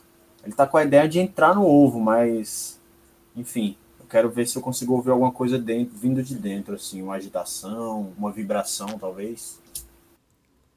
Certo. Você ouve o que parece ser alguém muito grande, de proporções gigantescas, roncar. Oh shit. Bom, já que ele conseguiu subir, ele olha para baixo, Anguk, certo? Olha para baixo questionando: vamos escalar? Eu escuto algo como como roncos vindo de dentro desse ovo. Será que o que procuramos está dormindo e não preso? Será? Será que devemos interromper o sono? Bom, Iemuga faz menção e sobe, tenta subir no ovo onde ele está também. Certo. As cerdas, elas é, são um pouco flexíveis, mas muito sólidas e rígidas. Elas não dobram conforme vocês se apoiam nelas. Elas são como se fossem lanças apontadas para cima, mas vocês conseguem escalar. Talvez seja difícil descer, mas subir é possível. O que, que vocês fazem? Vocês vão em direção ao topo? O que, que vocês fazem exatamente? Caralho, difícil descer. Isso aí é um sinal, hein? e se chegarmos ao topo e encontrarmos inimigos? Talvez possamos quebrar o ovo lá de cima? O que acha? Vamos descobrir o que tem os unidos lá em cima e talvez a gente consiga quebrar o ovo de lá mesmo. Então vamos. Vamos, vamos subir. subir. Então a gente escala, bora, bora. Certo. É, eu não vou atrapalhar aqui o nosso gameplay fazendo vocês rolarem dado, porque a escalada, embora seja algo que talvez vocês não façam é, não é algo comum do dia a dia de vocês, é, existem muitos pelos, existem muitos pontos onde vocês podem se apoiar. O difícil mesmo é descer, porque esses pelos viram lanças, porque essas cerdas estão apontadas em direção ao céu, esse céu rosa que domina a paisagem. Aliás, não existe nada além desse tapete enorme de grama verde neste espaço amplo. E vocês seguem escalando em direção ao topo. O zunido aumenta até que vocês enxergam o que parece ser a fonte, o ponto da onde surge esse som. São enormes abelhas do tamanho da barriga de vocês, com no lugar de onde deveriam ser os seus olhos, a sua cabeça, miolos são criaturas com miolos no lugar de cabeças. São coisas bestiais, coisas distorcidas, nada compatíveis com a realidade. Elas têm uma coloração azulada, rajada, meio prateada à luz do sol.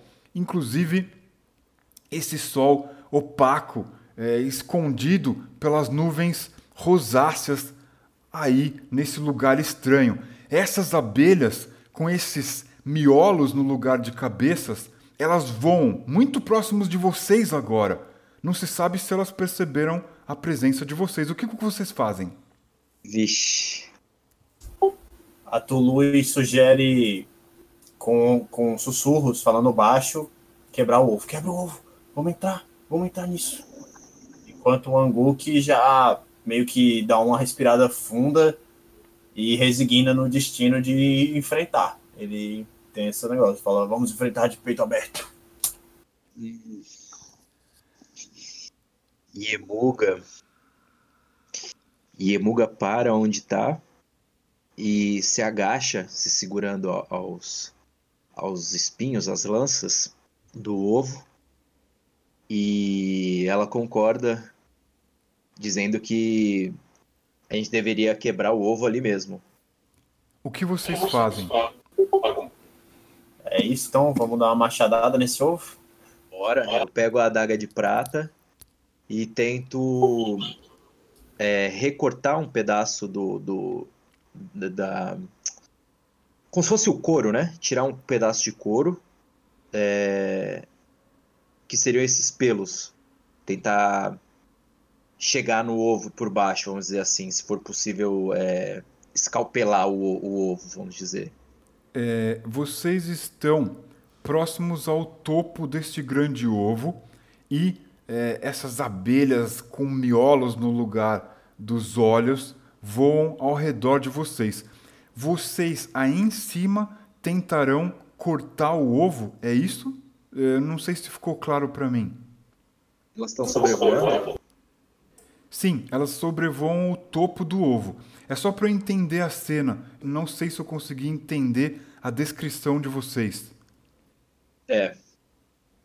Eu pensei em me agachar e tentar furar o ovo. O que, que você acha? É, eu imaginei algo assim, dependurados, segurando esse, essas grandes cerdas, essas lanças, pegar as adagas, enfim, a, a, a cortante, enfiar no, na superfície do ovo e tentar abrir uma portinhola, assim, né? Fazer um quadrado, fazer uma, uma fissura ali. Isso dependurado, segurando nas lanças. Eu, é, foi assim que eu imaginei. Talvez dê, dê ruim. ah, agora eu entendi. Vocês estão, em, vocês estão então ali em cima e ali vocês vão fazer o corte, certo? Isso. Isso. Perfeito, perfeito, entendi. É, vocês vão fazer o corte com quais objetos? Eu vou tentar com a adaga de prata, que eu. A adaga não, punhal de prata, né?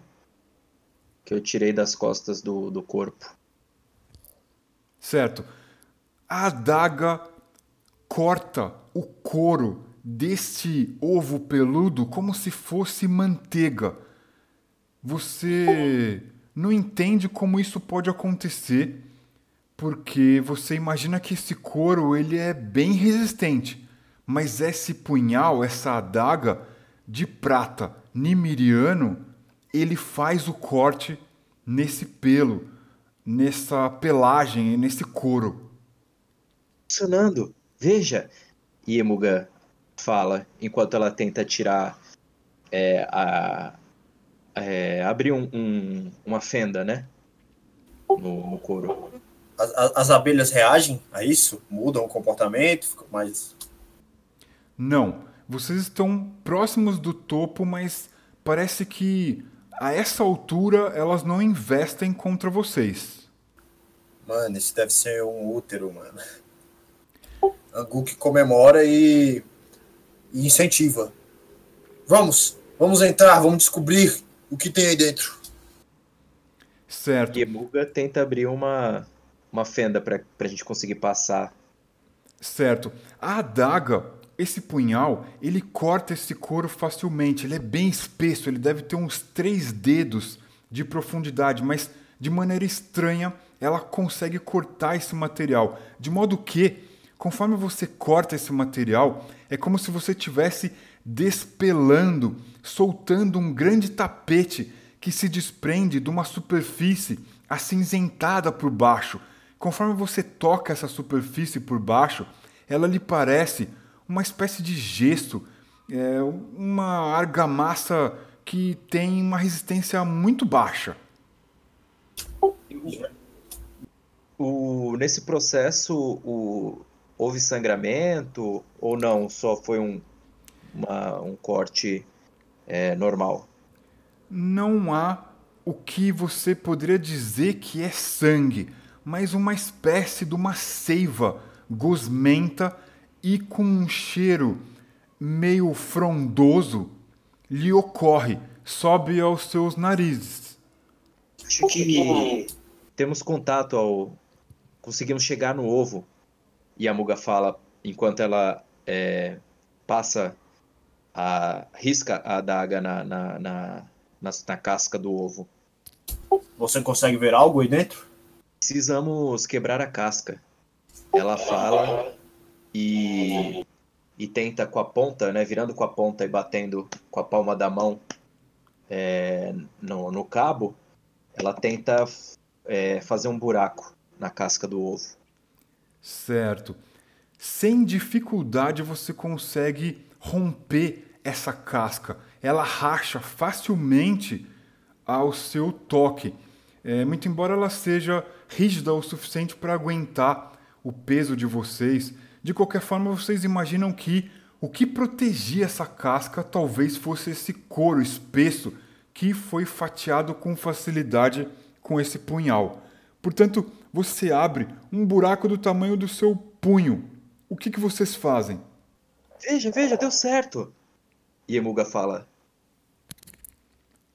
É então que vocês sentem um cheiro de ovo podre, de podridão, vindo de dentro do buraco. Eita. Eita. Anguk quer, se tiver próximo o suficiente, quer dar uma, uma espiada assim, aproximar o rosto e ver se ele consegue discernir alguma coisa lá dentro. Você tenta se equilibrar e se aproximar do buraco. Aparentemente não existe uma luz intensa lá dentro, mas é, talvez próximo ao chão, porque é o que parece, existe uma fonte de luz. Ela é meio rosácea, meio avermelhada e é só o que você consegue ver. Bom, por esse padrão de luz já dá para saber que no topo não tem uma entrada. Eu estava pensando se, se teria uma, uma entrada lá em cima, então não tem. Angu que tira o rosto ali, é, é, se afasta e, e pergunta para os companheiros, né? E agora, será que entramos? Será que gritamos pelo por aquele que viemos resgatar? Pelo cheiro, eu acho que aquele que a gente vinha resgatar já tá morto faz tempo. Putz. e Buga falou. ah. e agora? Acho que só nos resta conferir, então, entrar. É, vou... acho que é a única alternativa. O Anguk, tão resignado, decide ir na frente. Ele, ele vai tentar passar primeiro as pernas por esse buraco. Pera aí, eu tenho uma corda. Vamos tentar. A gente consegue usar a corda para descer? Amarrar no, nas cerdas e descer para dentro do ovo? As, vocês poderiam amarrar nas cerdas, elas aparentemente são bem resistentes. Ah, essa corda não tem mais que a sua altura. Esse talvez fosse o problema, porque vocês devem estar à altura de uns três ou quatro homens do solo. Certo. Talvez a corda não seja suficiente, mas é um bom começo. Dá para é. amarrar ela aí fora e testar a superfície do lado de dentro. Ver se Beleza. tem agarra. Tá certo. Então, fazer um nó da corda na, na, nas cerdas, próximo ao buraco, de forma que dê para entrar no, no ovo se segurando pela corda. Certo. Ah, o buraco que vocês fizeram ele vai cedendo conforme vocês se movimentam e se posicionam, é, de modo que ele vai aumentando naturalmente, se esfacelando. Vocês é, amarram a corda, jogam ela para o lado de dentro, certo? Isso. Certo. Ok. O que vocês podem ver antes de entrar, vocês observam, é que essa região mais alta, dentro deste grande ovo, ela é toda treliçada de uma fibra que lembra seda. Ela é brilhosa à luz desse sol que ilumina é, o, o céu rosáceo deste lugar onde vocês estão. E vocês acham que aquilo possa ser seda. Essa região toda lateral e o topo do ovo, pelo que vocês observam, é um emaranhado dessas fibras, todas construídas de modo a criar uma espécie de teia, de trama, algo bem intrincado. E elas é, ficam mais densas, ficam mais.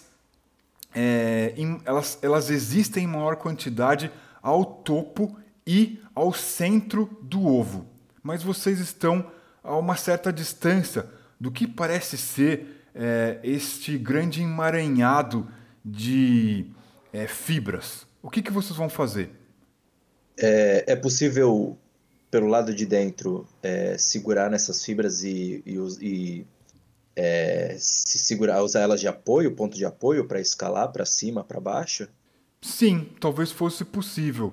Elas são intrincadas, mas com, com talvez com algum cuidado vocês pudessem descer pela parte de dentro dessa casca. Talvez seja o caso de descer escalando, então. Certo. Vocês vão entrar e tentar descer pelo lado de dentro. Isso. É isso. Certo. É, vocês entram dentro do ovo.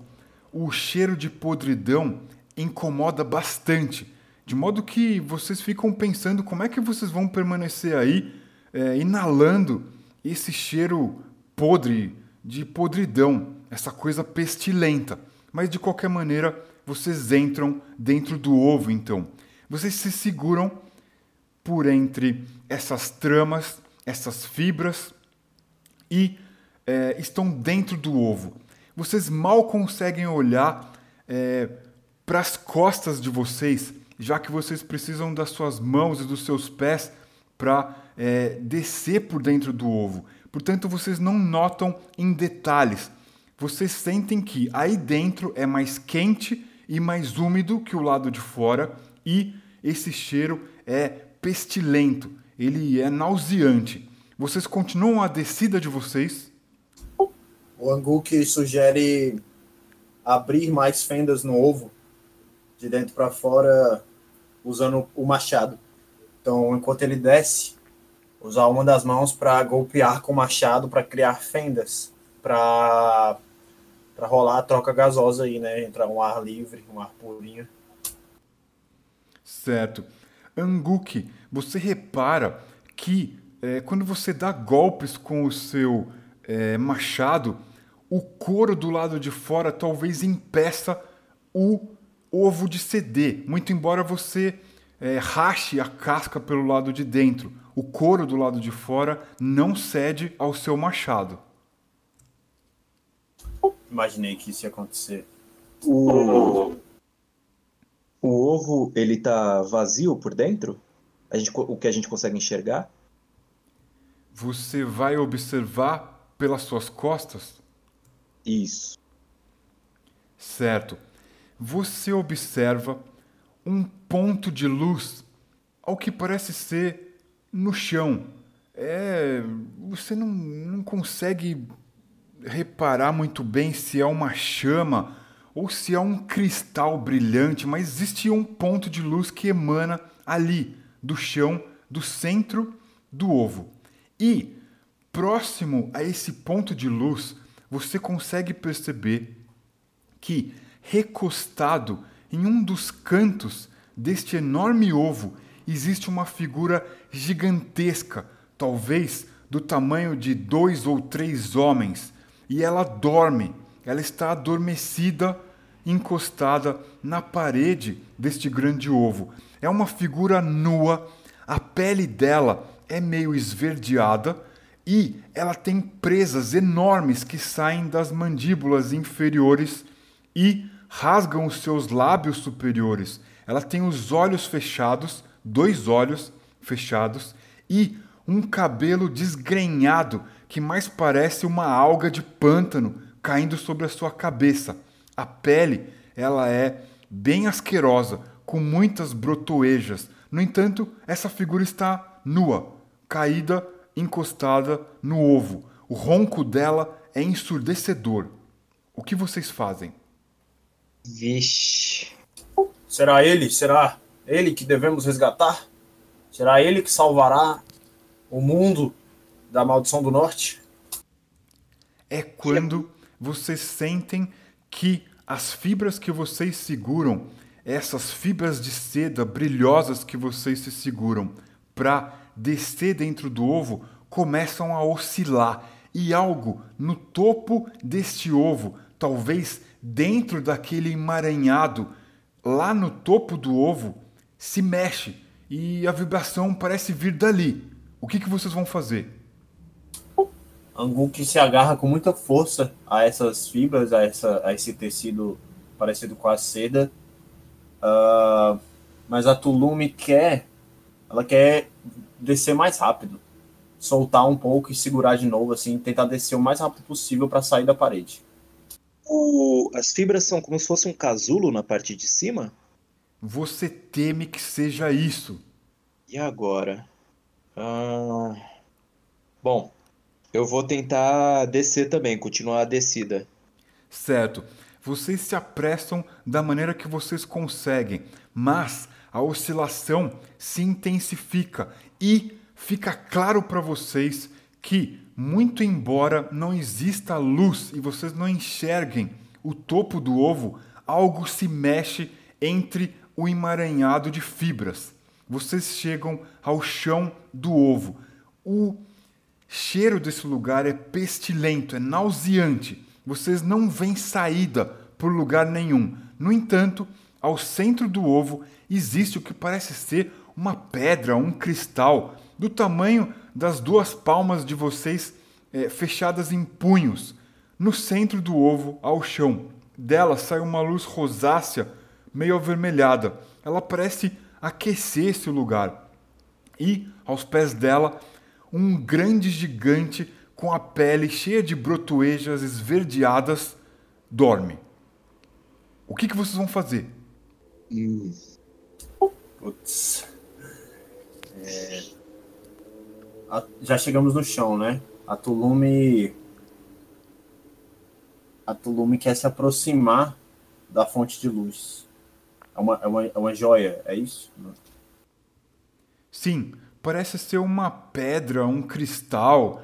Ele é meio transparente e algo cintilante é, fica bruxuleando dentro dele. É um, um brilho de vários vagalumes dentro dessa carcaça de cristal, aparentemente.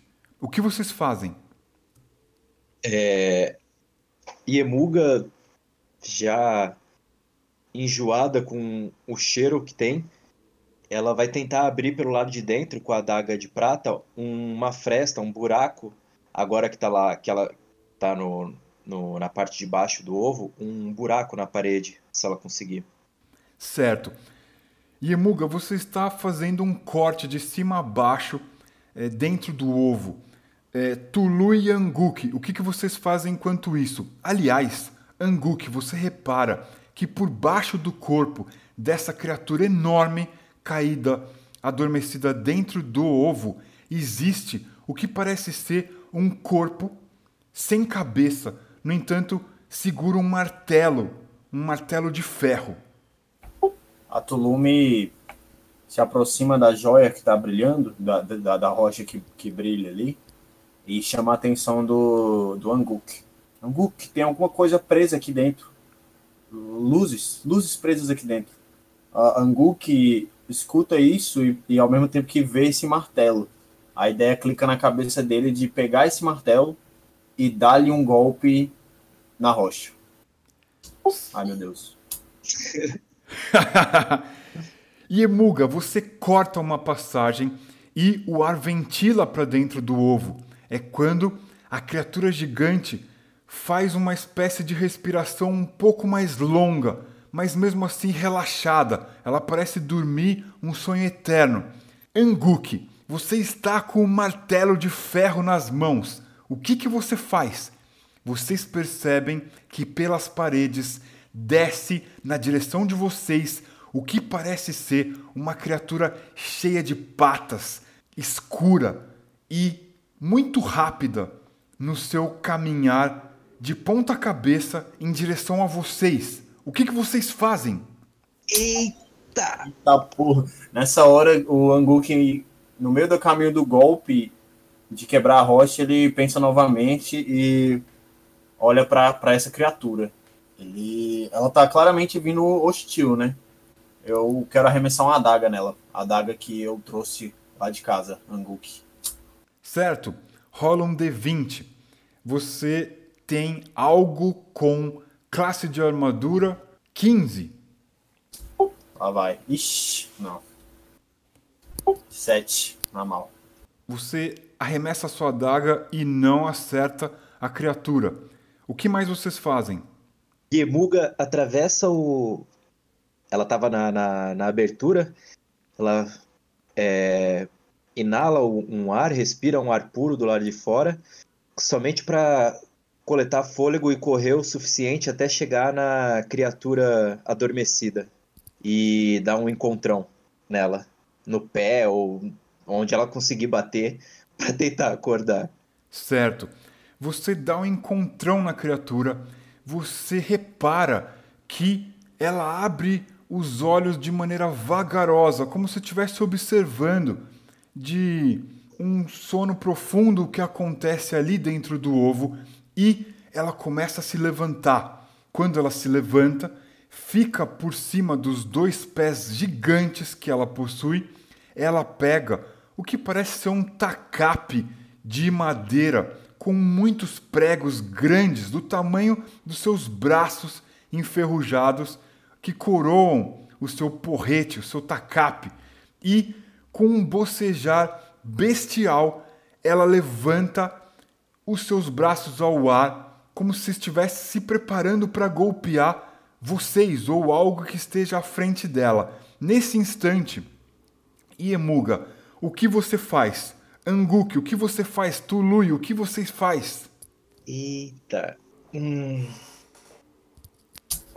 A Tului, ela não vai deixar a proximidade da rocha. Na verdade, ela se abraça com medo, ela se abraça aquela rocha que está brilhando. Certo. Subitamente você some, blum, some do olhar de todos. Eita, porra. Anguk, o que, que você vai fazer? O Anguk dá um grito desesperado ao ver a parceira dele desaparecer, a Tulume. Não! E Acho que ele avança também para a pedra. Ele vai tocar a rocha. Uma mão assim esticada, como se tentasse segurar ali no ar a Tulume. Brum! Sumiu! Anguk, você some, você desaparece. E Emuga, o que, que você vai fazer? Vendo aquela cena insólita dos dois desaparecendo no, no ar. E, bom, entre desaparecer no ar e ser acertado por aquele tacape gigante, e Emuga corre em direção ao cristal também e tenta segurá-lo. Brum! Sumiu, desapareceu. Pois bem, Yemuga, Tului, Anguk, vocês começam a sentir uma sensação gélida que desce pela espinha de vocês e vocês sentem estar em algum lugar muito escuro e muito gelado. Ao toque, vocês parecem estar sentados num lugar feito de rocha, mas muito gelado e escuro. A gente consegue se ver? Sabe da, da existência do outro ali?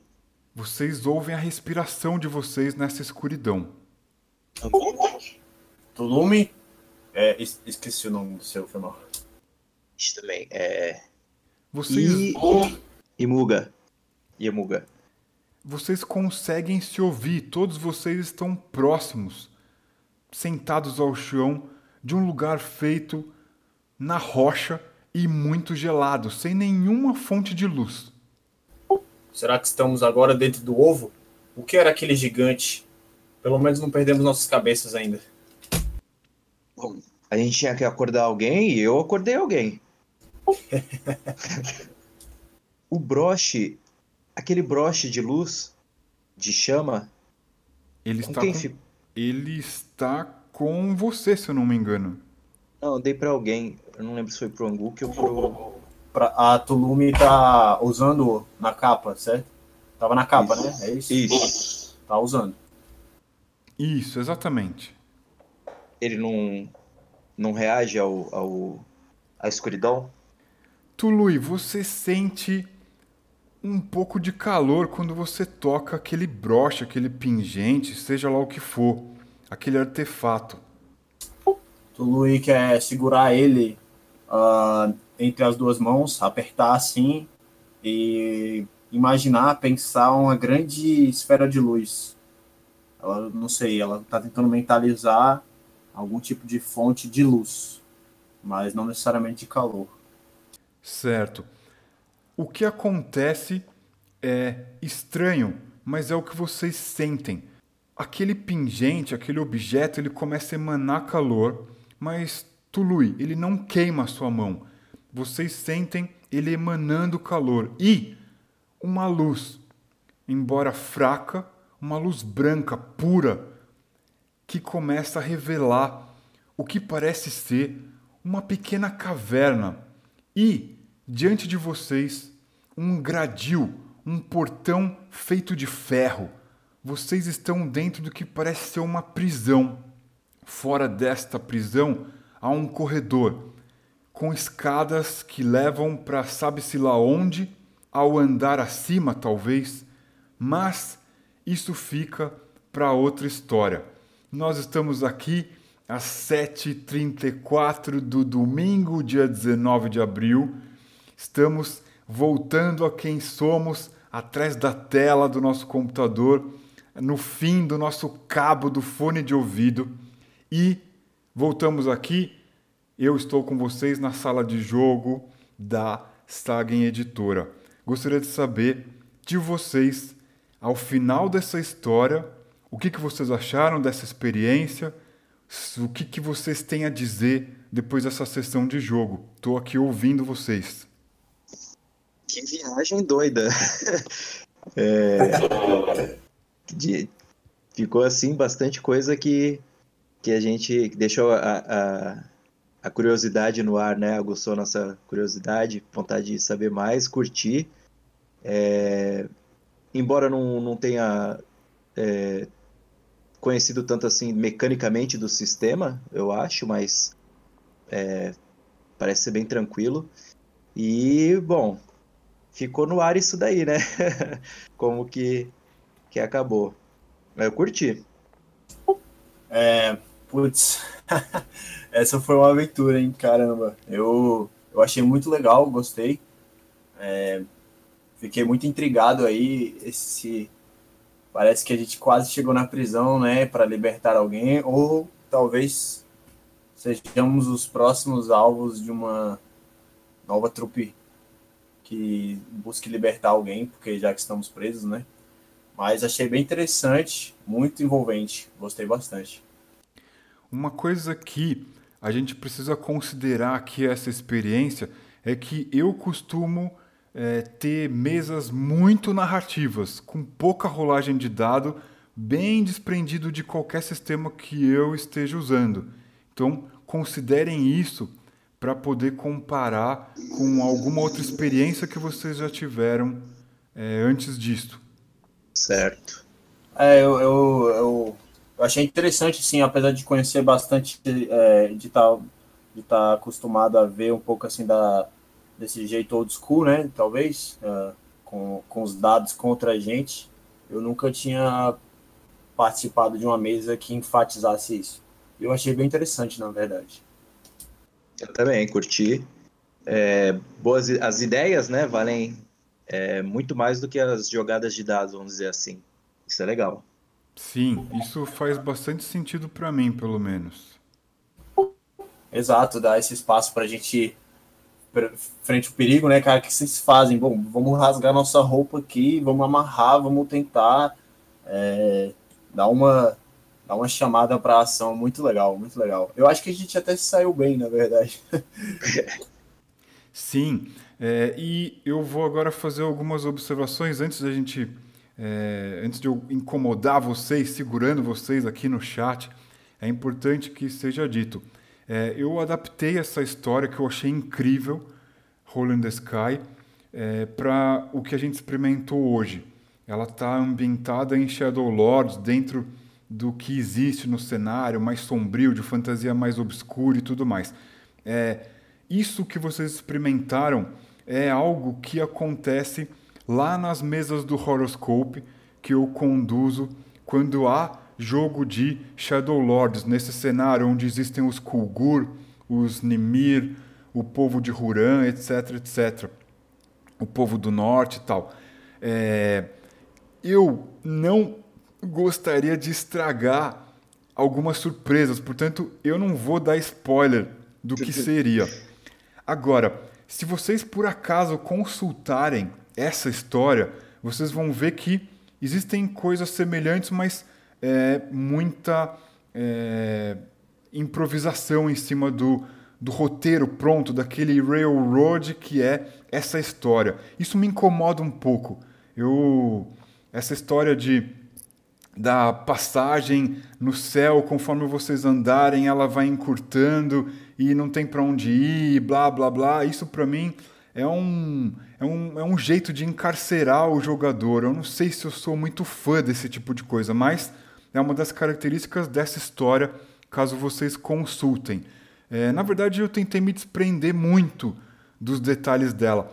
Poderia acontecer muito mais combate é, vocês poderiam ter perdido os personagens muito antes, mas eu acho que ia estragar a nossa tarde e eu preferi diminuir a quantidade de encontros. Isso eu estou fazendo uma análise bem técnica, é, essa acariação, digamos assim, do que a gente experimentou hoje com o que é esse módulo escrito, que eu achei incrível, é, Rolling the Sky. Só para vocês terem também ideia é, do que, que vocês experimentaram hoje.